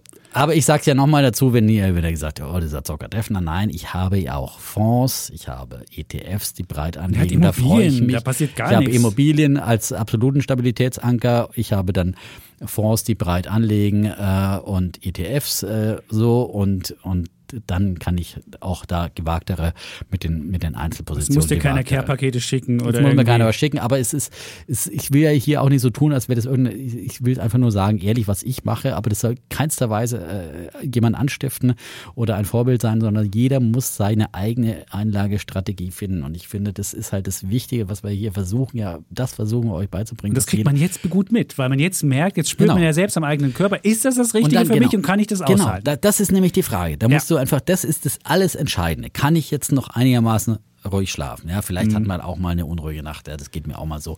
Aber wenn ich jetzt irgendwie so tagelang hier nicht mehr, mich nachts nicht mehr schlafen kann, weil ich dann schon irgendwie Oder will Daphne in Äh, sein Depot jetzt gucken müsste. live, ne, du kannst ja hier bei, bei Broken dann äh, die, die, die, die, die asiatischen Märkte verfolgen oder kannst äh, den DAX Ja, teilweise rund um die Uhr handeln und andere Indizes, ja. Da, da wirst du ja wahnsinnig, ja. Also das darf man natürlich. Das, da, man sollte sich nicht durch eine Anlage um seinen Schlaf auf Dauer bringen lassen. Dann hat man, macht man wirklich was verkehrt. Dann lieber Mhm. wirklich wieder schön äh, brav in einen äh, Sparplan anlegen und sagen, okay, das fließt da automatisch ab, das ist weg und ich gucke da erstmal die nächsten zehn Jahre gar nicht mehr hin. Und äh, Aber hör weiter den Podcast. Hör weiter Weil den Was man Podcast. hier hört, ist ja, Genau. geht ja überall. Das- das geht ja- Anlage weg. Das geht ja, das ja geht, das ja, Leben. es das geht ist, ums das Leben, Ja. es geht um die tiefen Täler, die man Ja. auch in anderen Situationen durchwandert. Es geht So. um das Spirituelle, was der Defner hier ähm, äh, Ja, aber ich verbreitet. finde Spiritualität und Märkte haben schon sehr viel. Die sind Jetzt sehr gerade in verwandt. solchen Phasen. Sind sehr verwandt. Nein, Ja, aber weil es überall geht um Emotionen, ja. Mhm. Und äh, wir sehen ja teilweise hat es ja, und das werden wir gleich dann bei der äh, Kryptogemeinde sehen, ja, sehr, sehr spirituelle Züge und, Mhm. und, und sektenhafte Züge schon. Und dann ist ist natürlich auch, muss man auch mal gucken, ist es vielleicht äh, zu religiös, pseudo-religiös und äh, ist da zu viel Glaube drin? Auch diese Fragen muss man sich dann immer wieder stellen. Ja, die werden wir gleich hier das diskutieren. Wie viel und Glaube und wie viel Substanz ja, und haben was wir wird eine selbsterfüllende Prophezeiung, was nicht, ja? Prophezeiung. Ja, ja. Der darf es die Prophezeiung hier geben. Das ist Oh, super. Die Prophezeiung ich- des Defnerus, des Ramus. Wir bräuchten noch mal so ein bisschen Musik dazu, so eine Orgelmusik. Das wäre jetzt super. Oder um? Wir haben uns gar nicht gestritten. Äh, Gut, es gab na, letztens, hat mir jemand geschrieben, wir würden, wir würden so nett zueinander sein. Das ging so nicht mehr. Aber ich glaube, am Anfang waren wir ganz unfreundlich. So, wir haben nur noch 40 Minuten, dann komme ich schnell zu meinem Bären der Woche. Und ich wusste nicht so richtig, wem ich jetzt meinen Bären gebe. Und zwar gab es in der vergangenen Woche Zahlen vom Deutschen Aktieninstitut. Die machen ja einmal im Jahr diese riesige Umfrage, wie viele Aktionäre gab es in Deutschland. Und wir hatten ja schon Zahlen, da ging, aus denen ging hervor Bundesbankstatistik. Das, und zwar hatten wir ähm, neue Depots, und zwar, wo haben wir es? 27 äh, nee, neue Depots, 10% mehr neue Depots, und zwar 2,45 Millionen neue Depots gab es. Also insgesamt haben wir jetzt 27 Millionen in Deutschland. Dann ging es um die Frage Aktienbesitz. Da war ja auch schon Zahlen von der Bundesbank, die gingen ja um ähm, 36 Prozent nach oben, 504 Milliarden Aktienbesitz. Also alles deutet darauf hin, dass Deutschland ein Land der Aktionäre wird. Nun haben alle gewartet, jetzt kommt das Deutsche Aktieninstitut mit seinen Aktionärszahlen. Und dann hieß es auf einmal, die Zahl der Aktionäre und der Aktienfondsbesitzer, da machen die, das wird zusammengerechnet, ist von 12,4 Millionen im Jahr 2020 auf 12,1 Millionen gefallen. Also um 300.000. Und jetzt habe ich mich gefragt, woran liegt das? Und ich habe mich dann auch gefragt, wer kriegt jetzt den Bären? Kriegt das Deutsche Aktieninstitut den Bären, weil sie vielleicht eine Methode gewählt haben, die Umfragemethode zu machen, dass die Aktionäre falsch gezählt worden sind. Die machen ja so eine Umfrage. 28.000 Deutsche werden da befragt. Und bei so einer großen Stichprobe, nun könnte es natürlich sein, dass sie, weil die ja telefonisch gemacht wird und meistens noch über Festnetz, dass man nur die inaktiven Menschen, die irgendwie den ganzen Tag RTL oder Sat1 gucken, äh, nur erreicht, die natürlich keine Aktien haben, dass deswegen irgendwie ein schiefes Licht kommt. Aber die konnten mir dann irgendwie sagen, nee, nee, wir sind's nicht. Und deswegen habe ich gedacht, okay, ähm, dann kriegt jetzt nochmal die deutsche Aktienkultur den Bären der Woche. Und ähm, naja, was äh, wie die Erklärung war, warum es mehr Depots gibt, als neue Aktionäre hinzugekommen sind, ganz einfach. Es gibt halt viele, die sich ein Zockerdepot noch aufmachen, also die jetzt schon eins haben und die jetzt einfach nochmal, so wie wir es ja auch eigentlich naja, empfehlen würde ich es nicht sagen, aber die Idee gegeben haben, damit man nicht das Basisinvestment mit den etwas äh, spielerischeren äh, Investmentmomenten zusammenpackt, sollte man es ja besser trennen, hat man besser zwei Depots, dann kommt man nie in die Versuchung, äh, mal eben seine ETFs zu verkaufen, um eine tolle Idee vom Defner hier umzusetzen oder vom Chapitz eine, weiß ich nicht was, Biotech-Idee oder was auch immer. Und das war dann eine Erklärung, warum das so ist. Und die zweite Erklärung, und die fand ich ganz gut, weil wenn man sich die Zahlen genauer anguckt, was ist da verloren gegangen? Es sind unter den 30 bis 39-Jährigen sind 72.000 verloren gegangen und zwischen den 40 und 49-Jährigen sind 288.000 ähm, Aktionäre verloren gegangen. Und da war die Idee dabei, das ist eben das Alter, wo man möglicherweise eine Immobilie kauft oder baut und dass man dann seinen ganzen Aktienkram verkloppen muss, weil man es sich anders nicht mehr leisten kann. Ich fände es ja frustrierend, wenn es so wäre. Ich habe ja auch eine Immobilie gehabt und habe dann einfach meinen Aktienkram ruhen lassen und ähm, habe dann immer noch ein Depot gehabt. Aber das ist so eine, so eine Erklärung, was äh, äh, passiert ist. Und wenn ich jetzt aber der Aktienkultur einen Bären verleihe, dann muss ich nochmal hier für die Frauen muss ich nochmal, da muss nochmal, da muss mehr gehen. Weil wenn man mal guckt zwischen Männern und Frauen. Aktiensparer, 7,8 Millionen Männer, aber nur 4,3 Millionen Frauen. Also Frauen, das funktioniert so nicht. Das muss man jetzt hier mal wirklich sagen. Und Nehmt euch Emma zum Beispiel, kann ich Ja, nehmt euch Emma zum Beispiel. Mit 20, ja? ja. Und wenn es gut läuft, dann könnt ihr euch ein paar Schuhe kaufen. Ah, nein! Um Gottes Willen, jetzt kommt so ganz. Ich wollte auch mal ein Klischee hier machen. Nein. Das heißt ja auch mal, du hast hier. Du hast vorhin hier ein Klischee gemacht. Die Welches? Mädels würden bei Home 24, Nein, nicht bei die Westwing, Mädels, nicht die, nein, nein, doch, ich habe gesagt, ge- die Frau vom Sommerfeld. Nein, du hast erst Frauen nein, generell nein, nein, gesagt. nein, Doch, ich habe doch, doch, gesagt, doch, doch, doch. äh, Ich habe gesagt, die Frau vom Sommerfeld. Nein, das war jetzt mit den Echt? Schuhen war. Ich wollte mal einen Gag machen, schlecht gelaufen. Also, was, was man sagen muss, also wenn ihr jetzt hier zuhört, wir haben wenig, wir haben leider zu wenig Frauen. Ich weiß auch nicht, wie man das ändern kann. Vielleicht können wir da mal Vielleicht nicht durch frauenfeindliche Witze. Also. Ja, vielleicht dann solltest du aber auch deine, deine, deine, weiß ich nicht was, Ideen hier, deine Westwing-Ideen so. lassen. Auf jeden Fall, Frauen Be Bevor der Kollege sich hier noch um Kopf und Kragen genau. redet, mache ich weiter mit meinem Nein, mit ich sag noch, was, was auch noch was problematisch ist, im Osten sind auch noch zu wenig Aktionäre. Es sind nämlich 10,9 Prozent im Osten und 18,6 Prozent im Westen haben Aktien. Das ist im Osten viel zu wenig. Also wenn ihr jetzt hier zuhört, dann sage ich es vielleicht auch nochmal in der Landessprache. Kauft Aktienfonds und Aktien, sonst werdet ihr altersarm. So, das ist jetzt mein Sehr Aufruf. Schön. Sehr schön. Sehr schön. Ja. Das ist ein erfolgseigenes Vermögen, oder? Ja, und wenn alle, wenn das ganze Volk Aktien hat, dann haben wir wieder Volkseigentum. Dann können wir wieder VEB, äh, VW machen oder VEB, äh, weiß ich auch nicht. Genau. VEB so Apple. Soll es wenn sein. wir alle so Apple kaufen, dann hätten wir die Apple, dann wird es uns gehören und dann können wir uns einmal im Jahr ein Apple-Handy ausschütten als Dividende. Genau. So. So soll es sein. Wie wir- Produktionskapital in die Hände des Volkes. Jawohl. So ist es. Sehr gut. Das äh, Ja, haben wir das auch erklärt. Aber trotzdem nochmal, mein, gut mein Bär der Woche ja. kriegt das äh, Aktienkultur. Also Leute, wenn ihr noch nichts habt, jetzt ist ein guter Zeitpunkt. Und je billiger die Aktien sind, desto günstiger kommt er rein. Und das gilt auch für Aktienfonds. Genau. Und es ist auch wichtig, weil äh, die Rente ist eben nicht sicher und da leite ich jetzt einfach mal über zu dem Bär der Woche. Was für ein Segway. Wow. Ja, Dieser Defner. Und zwar, äh, ja, für manche Rentner ist die Rente natürlich noch sicher, für die jetzige Rentnergeneration wunderbar, aber für die Jungen, die zahlen die Zeche, die zahlen ja jetzt schon die Zeche. Und das hat jetzt eben, und ich habe ja schon immer mal gebasht gegen die Rente mit 63 und andere Rentengeschenke der Großen Koalition damals, äh, die sie äh, vor allem der SPD zu verdanken haben. Ähm, und, ähm, Respekt. Respekt. Respekt. Ja, Respekt für 63. Respekt. Ja, so. Ähm, aber ähm, jetzt hat die Bild äh, berichtet mit Berufung auf die, also da haben sie nicht selber ausgedacht, sondern Berufung auf die deutsche Rentenversicherung, dass die Rente mit 63 für den Staat teurer als erwartet wird. Das ist dann doch eine Überraschung, ja.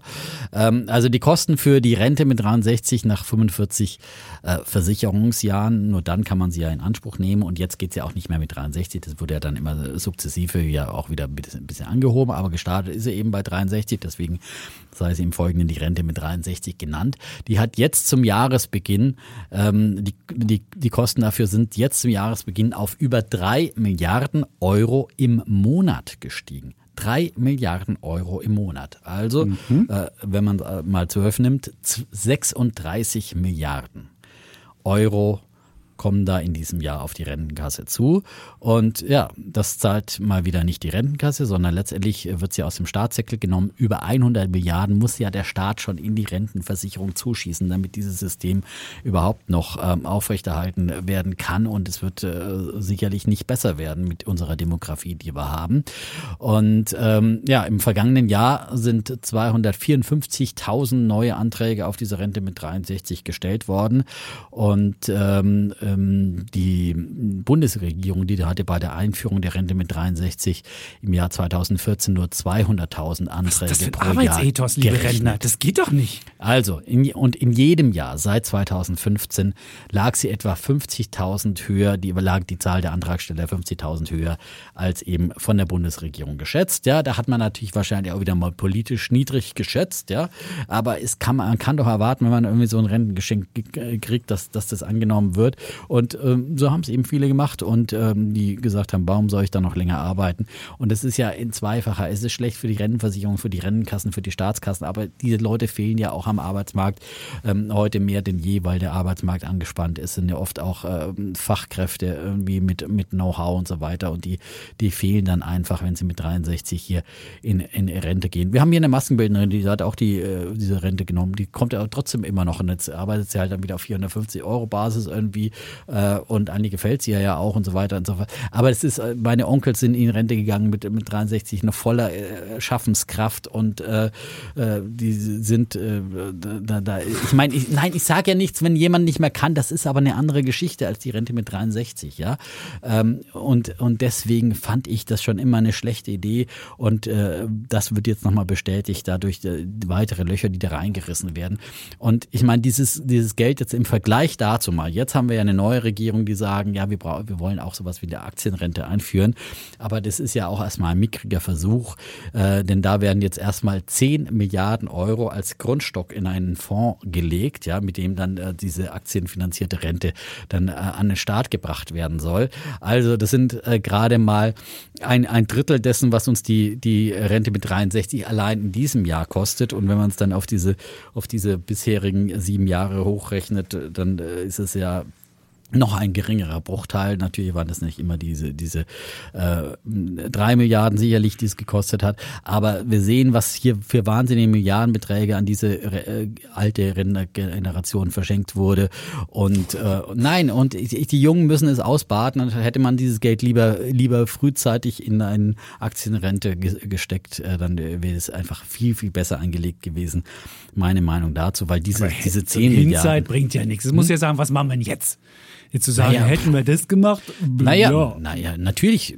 Was machen wir jetzt? Ich meine, wie gesagt, man kann diese Rente mit 63 natürlich nicht mehr abschaffen, aber es wird so sein, dass wir die, dieses Rentenalter, das sage ich auch schon immer, erhöhen müssen. Erhöhen müssen. Ja. Wenn wir alle, das ist einfach so eine einfache Rechnung, wenn wir alle älter werden, müssen wir halt auch ein bisschen länger so arbeiten. Es kann nicht sein, dass wir älter werden und das alles irgendwie vom äh, Schlaraffenland finanziert wird. Äh, so funktioniert es nicht. Und wenn wir es kapitalmarktgestützt vielleicht ein bisschen abfedern können, aber alles, ich meine, wir sehen zurzeit, dass auch der Kapitalmarkt keine Einbahnstraße ist und das keine eierlegende Wollmilchsau ist. Ach komm, jetzt, jetzt hör mir doch auf. Nein, aber sicher. Ja, wir jetzt gerade Nein, aber nein, ich, ich sage ja. doch nichts gegen die Aktienfinanz, aber zu meinen, ja. zu meinen, wir, wir, wir brauchen jetzt bloß eine Aktienrente machen und dann können wir uns das alles weiter leisten und brauchen kein Rentenalter erhöhen. Das wird auch nicht funktionieren. Wir brauchen mehrere Säulen. Aber dass die Aktien und wir werden Rendite aber auch, als die als wir die, werden als aber das Umlageverfahren auch nicht, Natürlich.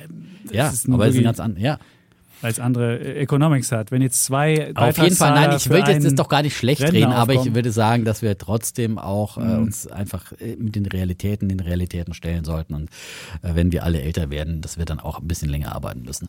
Und, äh, wir streiten uns hier bis 70, oder, Defner? Sehr gerne. Äh, 1190 Jährchen. Läuft, oder? Ich hab dir damals schon gesagt, ja.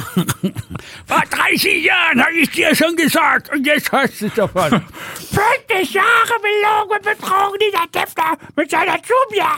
So wird's kommen. Ich sehe schon. Es wird, es wird, es wird eine wunderbare, es wird eine wunderbare da Experience. ich dann immer meine E-Hang-Drohne ein hier.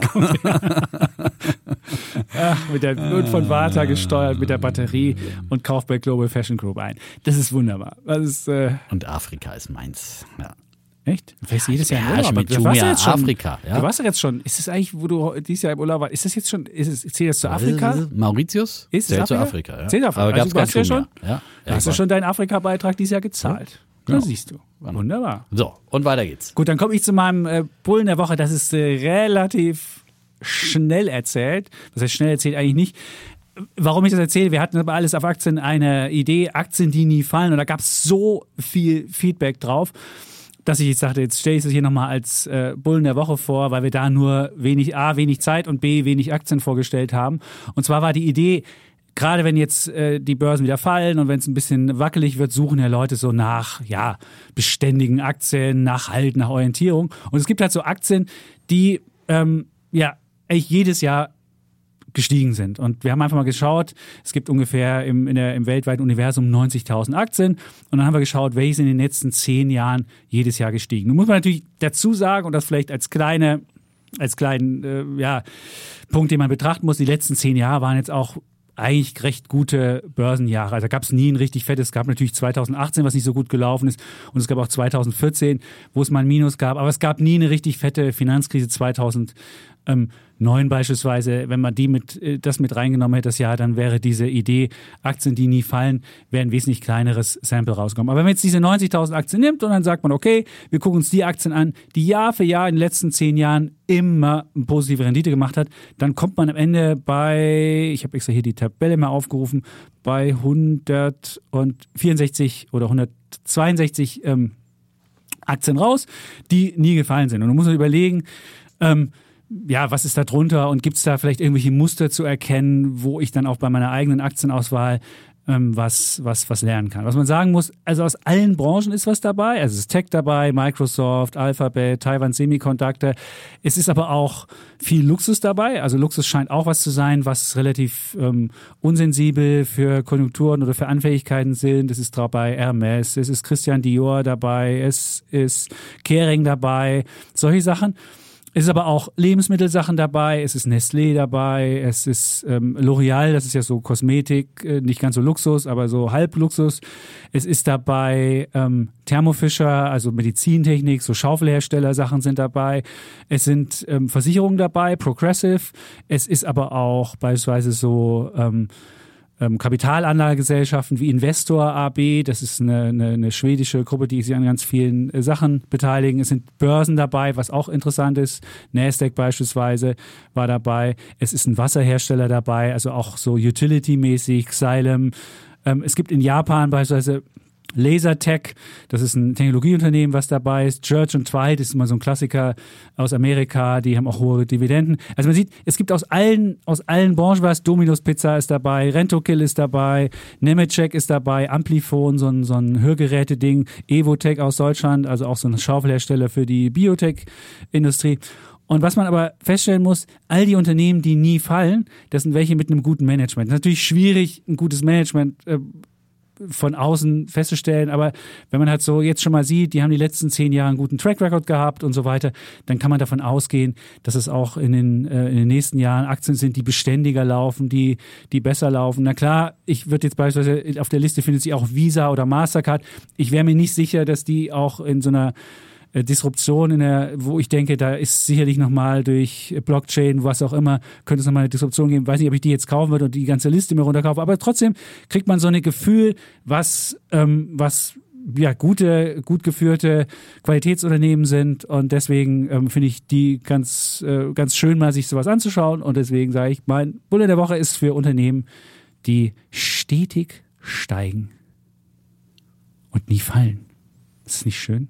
Sehr schön. Allerdings hast du, ich hast natürlich, äh, aber ich finde die, die, die Schlagzeile schon echt ein bisschen zu übertrieben, weil nie äh, auf Sicht von zehn Jahren ist halt einfach wirklich ein zu kurzer Zeitraum. Wenn du sagen würdest, 50 Jahre sind sie nie gefallen, okay. Ich kann es aber ja mal, zehn, ich, ich würde für dich würde ich mal sagen, ja, ich mache mal 20 Nein, aber für du zehn Jahre ist einfach, finde ich, auch am Aktienmarkt, da gibt es äh, bei so vielen Zyklen, die es gibt, es kann halt einfach sein, dass es dann der nächste Zyklus wieder ein, ganz anderer Zyklus Ich mache 20 Jahre, siehst du raus und dann und zehn Jahre sind 20. Genau, ich mache 20 ja. und die Liste nehme ich und stelle sie bei Instagram drauf. Das mache ich für Nein, dann magst du ein Thema draus. Mach ein Thema Podcast. Muss ja jetzt nicht einfach so. Okay. So, das finde ich, finde ich spannend. Aber das natürlich ist es ein Qualitätsindikator, ja, ja, aber man darf sich einfach nicht zu sehr blenden lassen und sagen, okay, das ja, gut, ist Vergangenheits einfach Vergangenheits, das ist, ist wie beim Fondsmanager, das ist nie eine Garantie, äh, das ist das einzige nie, das an der Börse zählt und äh, es ist, ähm, dass es einfach immer anders kommen kann, als man denkt und vor allem, wenn dann immer alle das gleiche denken und denken, die, die fallen nie. Äh, Jan Beckers, glaube ich, hat von den Nifty 50 äh, in, in, in, ja. in, den USA gesprochen. Das war dann auch irgendwann mal so die, diese großen Werte in den USA, in den, was kann ich, wann das war in den 50er Jahren oder so, mhm. äh, wo man auch gedacht hat, ja, das sind jetzt also die, die großen, die werden nie, nie, nie fallen und irgendwann hat die dann auch komplett zerlegt. Äh, und das kann auch zum Beispiel für die großen Big Techs äh, gelten, äh, der, der, wo man, wo ja auch viele, dieser Glaube auch so da ist, ja, so nach dem Motto, ich bin schon immer äh, in, Apple und in, und in Microsoft, äh, die, die fallen jetzt auch nie mehr.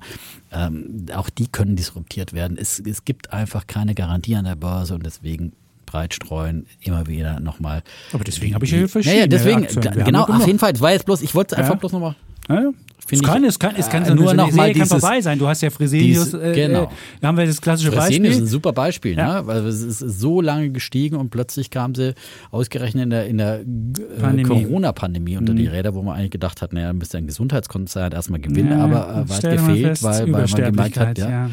Zum Beispiel Übersterblichkeit ja. oder im, im, Krankenhausbereich äh, haben sie gelitten, mhm. weil eben die Corona-Patienten alles verstopft haben und für mhm. Kapazitäten freigehalten werden muss und man keine, keine anderen OPs und dergleichen mehr machen konnte und so weiter. Also das ist immer so, es ist, kommt immer anders, als man denkt. Ich finde, das ist so äh, eher eine, nochmal eine ganz wichtige Börsenweisheit. So, ähm, und ähm, Jetzt kommen wir zum Thema. Jetzt kommen wir zum Thema, ja. Ähm, und äh, was auf jeden Fall auch eben mit unter die Räder kam äh, in diesem Ausverkauf an den Märkten, äh, das ist der Kryptomarkt insgesamt. Da hat es auch wirklich heftig gefetzt und da wird ja auch am Wochenende gehandelt und am Wochenende sind Bitcoin und Co. schon kräftig abgeschmiert und der Ausverkauf hat sich dann eben auch in diesem Komplettausverkauf auch an diesem Montag dann fortgesetzt mit dem Ergebnis, dass äh, der Bitcoin sich dann von seinem alten Hoch erst im November 68.000 Dollar oder fast 69.000. Wir erinnern uns und alle haben schon sich äh, sicher geglaubt, dass es äh, bis zum Jahresende 100.000 100.000 gibt. Das war ja eigentlich so, das war ja schon diese in der Kryptoszene. Wir haben selber eine Wette Mhm. hier gemacht, ähm, aber das war ja äh, schon fast gar keine mutige Prognose mehr. Das war ja schon fast gesetzt, ja. Also äh, und und das zeigt eben wieder genau, es kommt eben immer anders als man denkt, eben auch äh, bei Kryptowährungen und es kam dann von da an hat dann der, der Bitcoin eben wieder nachgegeben und kam jetzt aber so äh, richtig unter die Räder, genauso wie Ether, der Highflyer des letzten Jahres und natürlich wie all die anderen Kryptowährungen der zweiten, dritten bis zur 15. Reihe von 15.000 Kryptowährungen mittlerweile und von den von den äh, Pseudo-Betrugs-Coins und so weiter, was da alles im Markt rumschwirrt, wollen wir ja gar nicht reden. Im Prinzip kam natürlich der ganze Kryptomarkt durch die, unter die Räder. Allein hier in meinen 24 Stunden hat er 130 Milliarden Dollar ver- ver- verloren. Ähm, das waren, glaube ich, die, am, am Montag irgendwie. Ähm, aber äh, ähm, insgesamt hat er sich, glaube ich, eben auch äh, ähm, halbiert. Hast du die genaue Halbiert. Zahl? Ich kann die genaue Ja, Zahl. Er hat sich du kannst dir die Zahl. 48,2 Prozent vom November die hoch. gesamte Marktkapitalisierung So es. aller Kryptowährungen. Also die alle, die gesamte so. Marktkapitalisierung, die hat sich jetzt, da ist eine, da ist mehr als eine Billion verloren gegangen. Genau, also da ist auch äh, Ja. was geschmolzen und also im Prinzip, da gibt's jetzt kein äh, so und dann äh, es kommen vielleicht der- das eine oder eine andere Argument, aber wir haben gesagt, wir müssen diese Diskussion ja wieder mal machen. Alle Jahre wieder diskutieren wir über Immobilien, aber auch mal so nochmal umfassend über Kryptowährungen und ich finde halt einmal mehr, dass sich einmal mehr äh, vor allem Bitcoin hier disqualifiziert hat als digitales Gold. Wer das, diesen Begriff immer noch verwenden will, äh, kann ich nicht mehr nachvollziehen, hat sich wieder halbiert innerhalb von ein paar Monaten, wie schon im, im vorher geschehen äh, in den letzten äh, zwölf Monaten ist das ja schon mal passiert, dass der Bitcoin äh, da von auch über 60.000 Dollar auf 30.000 Dollar abgerauscht war und ähm, das wiederholt sich ständig. Also von daher ist es für mich einfach äh, disqualifiziert als äh, irgendein Stabilitätsanker im Depot und diese Träume davon, dass ja irgendwann diese ganzen institutionellen Investoren und diese Vermögen der Welt irgendwie sich als äh, ja so quasi digitales Gold eben wie ein Gold sich äh, äh, Bitcoin ins Depot legen als äh, Diversifizierung, als Stabilisierung in Zeiten der Inflation. Also ich finde, das es muss einfach einfach alle mal klar sein, dass das kein Stabilitätsanker ist, dass das äh, mit mit Gold überhaupt nichts zu tun hat, dass das auch nichts mit Inflationsschutz zu tun hat, wenn in Zeiten, wo die Inflation in den USA auf sieben Prozent steigt, der Bitcoin äh, der, um, die Hälfte verliert, dann ist die ein, die einzige Inflation ist dann letztendlich beim Bitcoin, weil einen schnelleren Wertverlust gibt es nirgends äh, bei, bei einer anderen Währung. Das ist der eigentliche, die, die eigentliche Inflation, vor der man warnen sollte. Und ähm, ja, ist äh, für mich nach wie vor äh, ist, ist einfach äh, fraglich, ob äh, Bitcoin überhaupt einen Nutzen hat.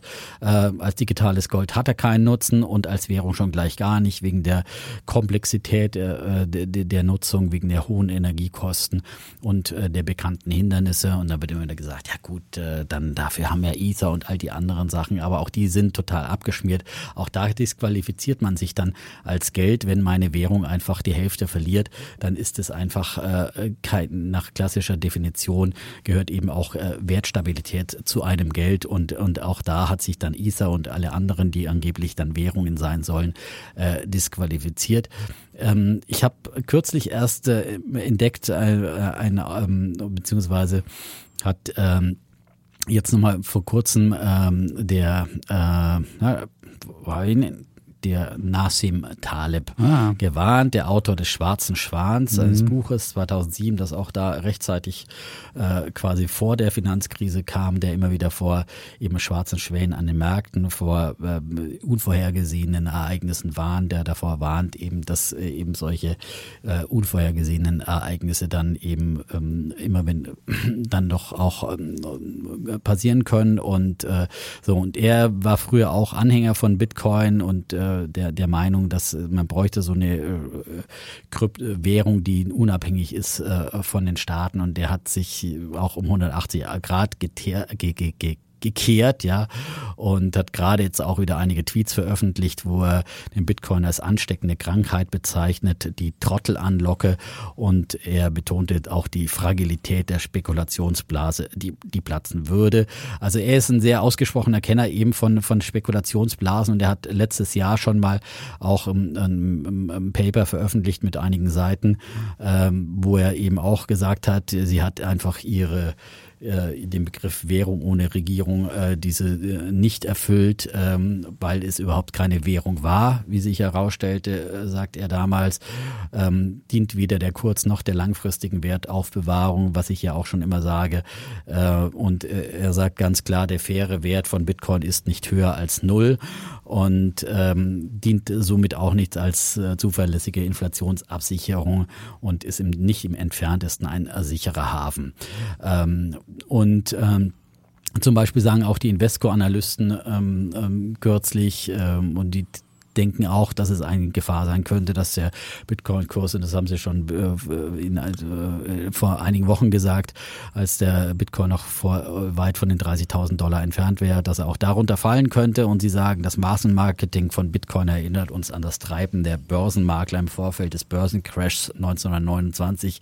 Wir halten es nicht für ganz unwahrscheinlich, dass der Bitcoin-Kurs noch 2022 unter die 30.000 Dollar Marke fallen könnte. Viele reden jetzt auch wieder von einem Kryptowinter. Äh, der letzte Kryptowinter, der war äh, eben Ende 2017. Damals äh, hat der, der Bitcoin zum ersten Mal einen Rekord von 20.000 aufgestellt und ist dann äh, auf äh, ein Jahr später auf 4.000 Dollar äh, abgestürzt. Äh, das kann durchaus wieder passieren und davor würde ich mich vor diesem so einem möglichen Kryptowinter wirklich warm anziehen, wenn ich da immer noch ich hier würde ich nicht investieren und hier würde ich nicht auf Schnäppchenjagd gehen und hier würde ich auch eher die Chance nutzen auszusteigen, äh, weil äh, bisher sind diese Korrekturen beim Bitcoin dann auch immer so in den Bereich von 30 äh, von 80 Prozent gegangen und äh, warum soll das nicht wieder so sein? Äh, Gerade auch charttechnisch äh, gibt es da immer wieder dann äh, Marken, die dann gefährlich sind und äh, auch von der Logik her, dass viele haben ja im letzten Jahr auch gute Gewinne gemacht, äh, kann man ja auch wirklich äh, anerkennen mit Bitcoin. Da sitzen viele auf hohen Gewinnen noch und je, je weiter der fallen sollte, desto mehr werden die nervös, weil dann sagt man sich natürlich, na, die letzten paar Gewinne möchte ich schon noch sichern, auch wenn meine anderen Assets teilweise unter die Räder kamen. Ähm, und ähm, deswegen glaube ich einfach, ähm, dass äh, Bitcoin ähm, erst den Anfang seiner Korrektur vor sich hat und, und der Kryptomarkt insgesamt. Und äh, ja, bin bereit für die Gegenrede. Oh, er wird fallen. Ja. Er wird fallen. Ach so, eine Wette machen wir. Ja, du wirst ja sagen, wenn er fällt, dann wirst du sagen, fällt und ich würde sagen, Ja, er steigt. genau. So Dann haben machen wir wir doch schon das. die Ja, Wette, genau. dann Wir wissen wir schon, machen's, genau. fangen wir die Wette an. Vielleicht zum ersten, wo ich, wo ich mit einem Missverständnis aufräumen will, was du hier gesagt hast, wenn ich jetzt Year over Year sehe, also wenn ich einfach im Vergleich zum Vorjahr sehe, hat Bitcoin, ich rufe jetzt aber nach, plus 11 Prozent in Euro und der Ether plus 78 Prozent. Also wer jetzt, also wenn ich einfach auf Jahressicht sehe, ist die Performance eigentlich okay. Und wenn ich jetzt, so wie du das machst, immer den letzten Höchststand sehe, bin ich mit Bitcoin im Schnitt immer 50 Prozent drunter gewesen. Also diese, diese, ich gucke immer den letzten Höchststand an und sage mir, wo bin ich gerade? Habe ich also immer 50 Prozent Minus, ein Durchschnitt. Ich habe mal so einen Unterwasserchart äh, mir gemacht, wo man immer sieht, wie weit ist der Durchschnitt weg. Und dann ging es halt, wie gesagt, runter 2011 ähm, bis auf minus 90 Prozent. Und im Schnitt würde ich mal sagen, wenn ich mir die, die Grafik angucke, haben wir minus 50 Prozent. Und wenn ich beim Ether die gleiche Entwicklung angucke, dann habe ich sogar, würde ich denken, sogar minus 60 Prozent. Also diese Idee immer zu sagen, ich gucke immer vom Höchststand und denke mir dann immer, oh, bin ich ja immer im Minus, immer kacke, ist nicht so, denn wer da immer eingestiegen ist oder das rechtzeitig gemacht hat, der hat auch, ähm, der hat auch irgendwie was machen können. Natürlich jetzt was, was frustrierend ist auf eine Art, da muss ich dir zustimmen. Bitcoin hat es nicht geschafft, sich als Inflationsschutz jetzt dauerhaft zu machen, weil es halt so hochgegangen ist, wieder runter. Aber wenn ich jetzt einfach mir sage, auf Jahressicht, Inflation in Amerika 7%, Inflation in Deutschland übers Jahr gegeben 3, aber wenn ich mir den einen Monat Dezember angucke, 5,4 oder so, dann hat es trotzdem was, ein Inflationsschutz. Hat funktioniert. Also ist es so schlecht nicht gewesen. Wenn ich natürlich in der Spitze das nehme, dann hat es nicht funktioniert. Was ist passiert? Klar, das Problem ist von, von, von Bitcoin, dass es einfacher zu investieren war und im vergangenen Jahr halt relativ viele Leute über äh, an, an einfach Kryptobörsen reingekommen sind. Bei Robinhood kannst du es machen, bei Trade Republic, bei Scalable. Du kannst bei allen Brokern kannst du mittlerweile Krypto machen. Du kannst ETNs kaufen. Du kannst, du kannst also überall mitmachen. Und das hat natürlich viele Leute angezogen und da haben viele mitgemacht und es sind auch sehr viele emotionale Menschen mit dazugekommen. Und dann ist halt, ob ich jetzt Tech habe oder ob ich jetzt Krypto habe, das ist dann alles aus dem gleichen Portemonnaie gekommen, würde ich einfach mal sagen. Und dann hast du halt auch, wenn das fällt, genau das Gleiche. Dann haben viele Leute Kryptomarkt noch mit, mit Hebel gemacht und deswegen geht's so weit runter. Und ähm, das, das, deswegen hat es nicht so funktioniert, deswegen muss man auch die, die Kurse Nur jetzt muss ich mich natürlich fragen, was ist wirklich der Wert von diesen Sachen? Und da, wird ja, da hast du einfach so gesagt, ja, Krypto ist Krypto ist Krypto ist Bitcoin ist Mist. Man muss schon unterscheiden.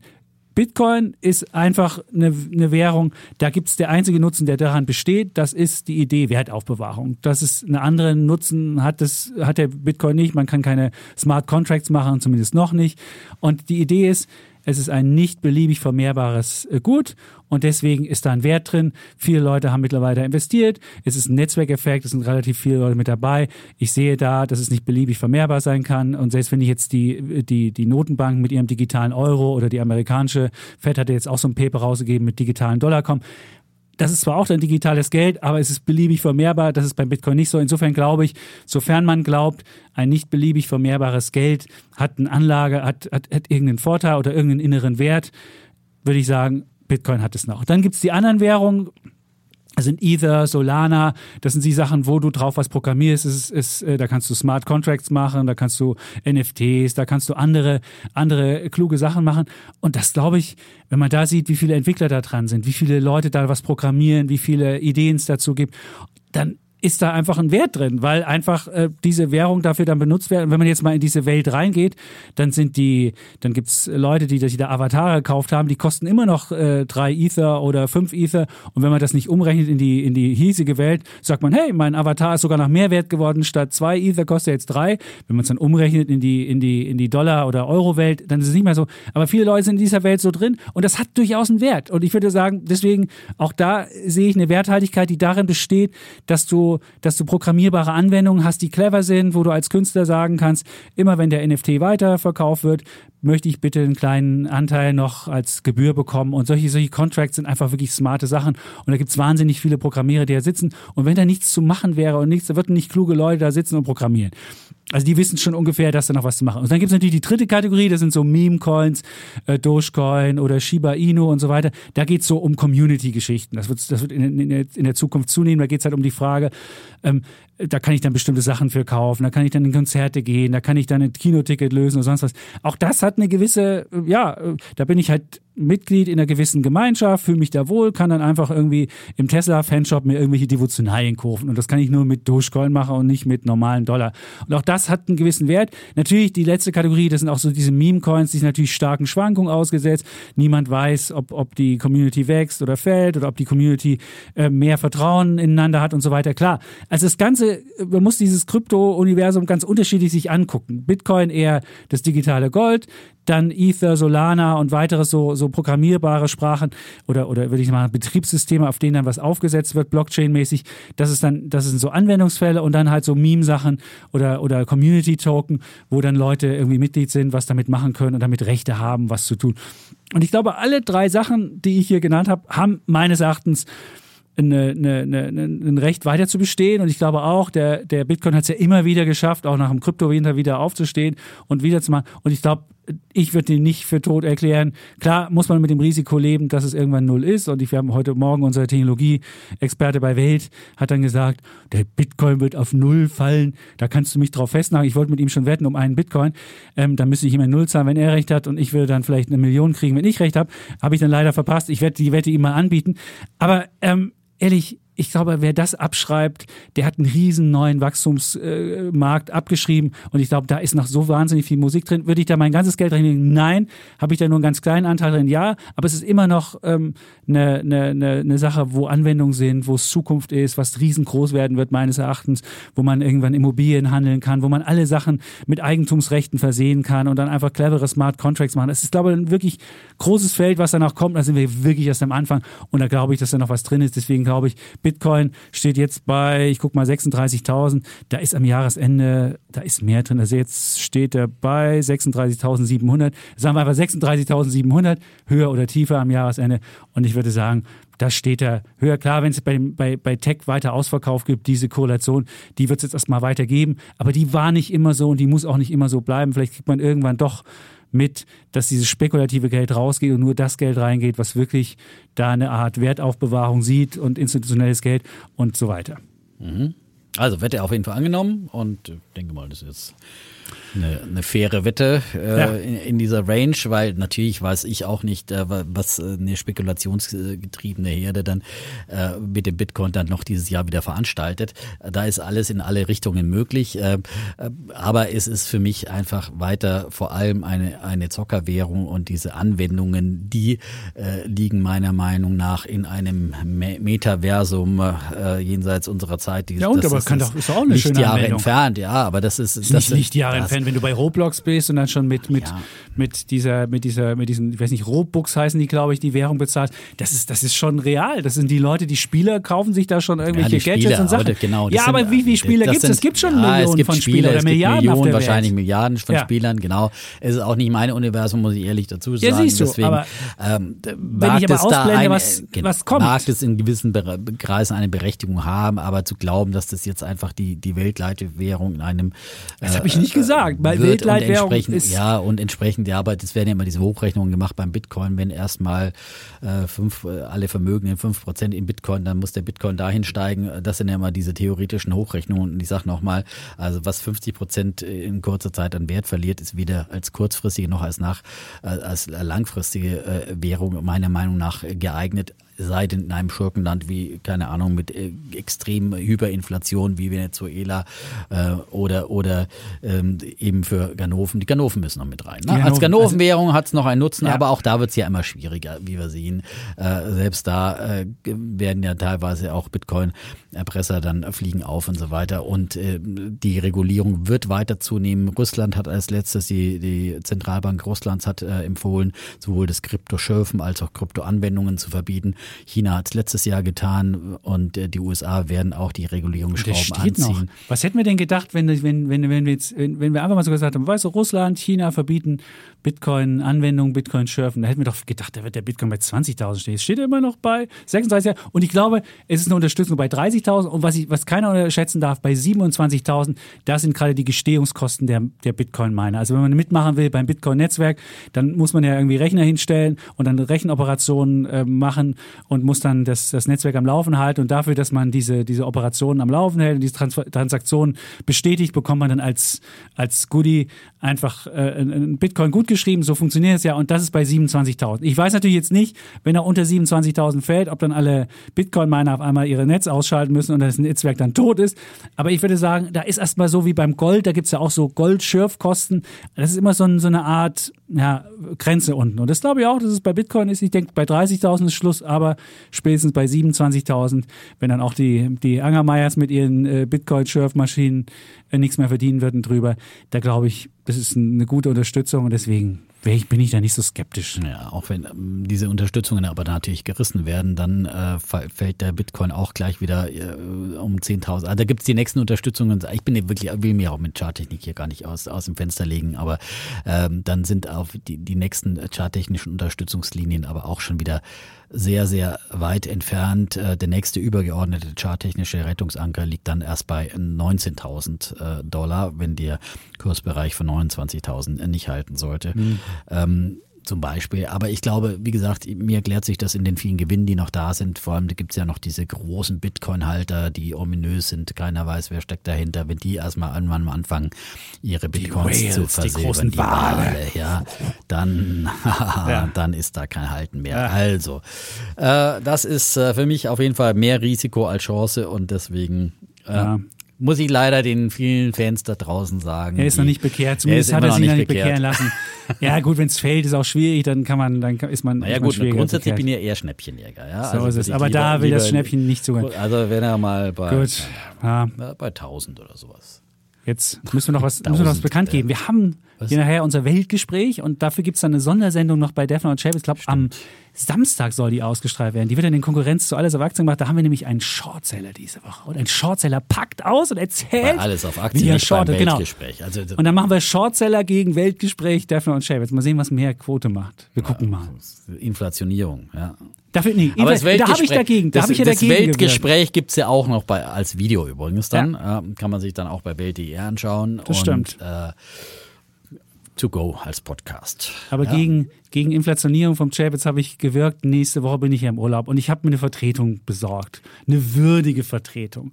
Und dann ist es echten Bären. Einen Nein, nein, nein, nein, nein. Nein, Es er ist- ist ja auch. ist- Nein, er ist ist- ja auch investiert. Genau. Und, er- aber er hat schon was Bärisches. Ja. Ja. Und es ist die erste schon- Sendung, Defner und Chapitz, an der ich nicht teile. Du hattest es schon mal, du warst Stimmt, krank. ich war einmal bin ich ausgefallen, aber hat mich der Herr Röhl vertreten so seinerzeit. ist es. Ja? Und jetzt, ähm, äh, ich bin im, im, im Skiurlaub, ich hoffe, das klappt alles. Und ich dachte, im Schnee dann da stehen und irgendwie den Defner anzubrüllen und mit Schneebällen Aus aus, der Ferne zu bewerben, das ist doch doof. das ist nix. Nein, der Chapitz soll sie auch mal eine Pause Ja. gönnen. Äh, der macht so viel äh, und äh, Tag und Nacht, ja, und dann sei ihm das gegönnt. Genau. Und, Und deswegen gibt es nächste Woche keinen Chapitz. aber du doch hast super, einen oder? würdigen Vertreter. Ich habe einen würdigen Vertreter. Wollen wir Hast du ihn schon verpflichtet? Ja, auf jeden Fall. Ich habe ihn schon verpflichtet. Ja, gut. Er freut sich auch schon. Ja, ich freue mich auch. Und er, er hat Prokura von mir bekommen. Er darf wetten gegen dich, was er will. Und ihr, Darf ihr er könntet mal, Ihr könntet mal, ja, das, der ist leider zu, er hat zu viel Respekt. Und das finde ich, ich hoffe mal, dass es dann auch ich richtig hier losgeht. vor ihm Respekt. Jetzt haben beide Also, voneinander Respekt. ja. Und dann sitzt ihr da, Oh. macht so Wattebäuschen. Also das finde ich geehrter, spannender. vielleicht sieht's mir uns ja. Die erste Demo und dann so mit Wattebäuschen so. Also das finde ich nichts spannender. Also, du hast ja unheimlich viel Ahnung, aber meinst du nicht vielleicht eventuell? Das wird ein Traum. Gut. Äh, wir sagen nicht, wer es ist. Ihr müsst Doch, einfach, wir sagen es. Wollt ihr? Man nicht Meinst du? sagen? Nein, das sollen die Leute nächste Woche einfach reinhören. Das wird Also er hat unheimlich viel Ahnung, ja. ja. Also meine Ja, Frau gut. hat sich sofort gedacht, wer es ist, aber es, ihr werdet es euch auch denken. Aber ist auch ja egal. la- halten wir es noch ein bisschen spannend. Wir lassen es genau. spannend, Also genau. Es bleibt spannend. es ja? gibt noch einmal Chapitz am Samstag mit dem Defner und dann auch mit irgendeinem Shortseller und dann gibt's der gibt's Chapitz eine Woche Pause und habt ihr keinen Chapitz. Ist auch mal was. Ja, genau. Ski heil, gell? brecht Ja. er nix, Ja. holt er nix. Ja. Aber bist ja durch mit den Gs. Ja. Ja, ich hoffe mal, dass es irgendwie, nee, aber wir hatten, wie gesagt, die alte, wir hatten das älter ja zu Hause. Ich hoffe mal, dass es Omikron nicht bei mir noch G irgendwie. wie gebrochen draus. Nein, das wollen wir nicht. Ne? Nee, das auf wollen der wir nicht. Skipiste. Nein, das, äh, sondern. Bist du ein Gut. guter Skifahrer? Nee, ich habe mit 30 erst angefangen. Wer mit 30 anfängt, wird es nie Bist du richtig nicht schön. im Erzgebirge Ski gefahren? Nein. Nee. Ich bin einmal im. Thüringer Wald gefahren, habe die Skier geschrottet, habe das nie wieder gemacht, habe dann mit 30 mich hingestellt, aber dann siehst du wirklich aus, dann so, so halb gebückt mit dem Schwung, das kriegst du nie richtig. und die Skier parallel lange halten, Beine. das wird nichts und lange Ich sehe Beine. schon wieder Chapitz im Schneepflug da immer runter und gestreckte Nee, ich Beine. bin relativ schnell. Gestreckte Arme. Nee, das Problem ist, man hat irgendwie Schiss, dass man umgefahren wird, dann muss man schneller als die anderen fahren. Das ist das Ich Geheimnis. Ich bin Aber- gespannt auf das Ja. Foto bei Instagram. Ja? Stimmt, das, das wird es geben. Genau, gut. Gut, wir haben die Welt umrundet Ja. in nicht einmal 1,30. Wir bleiben an unserem Ja. Vorsatz treu. Ja. Und deswegen sagen wir ganz schnell Tschüss. Und ciao. bleiben Bulle, Und Bär. Defner. Und Chapitz.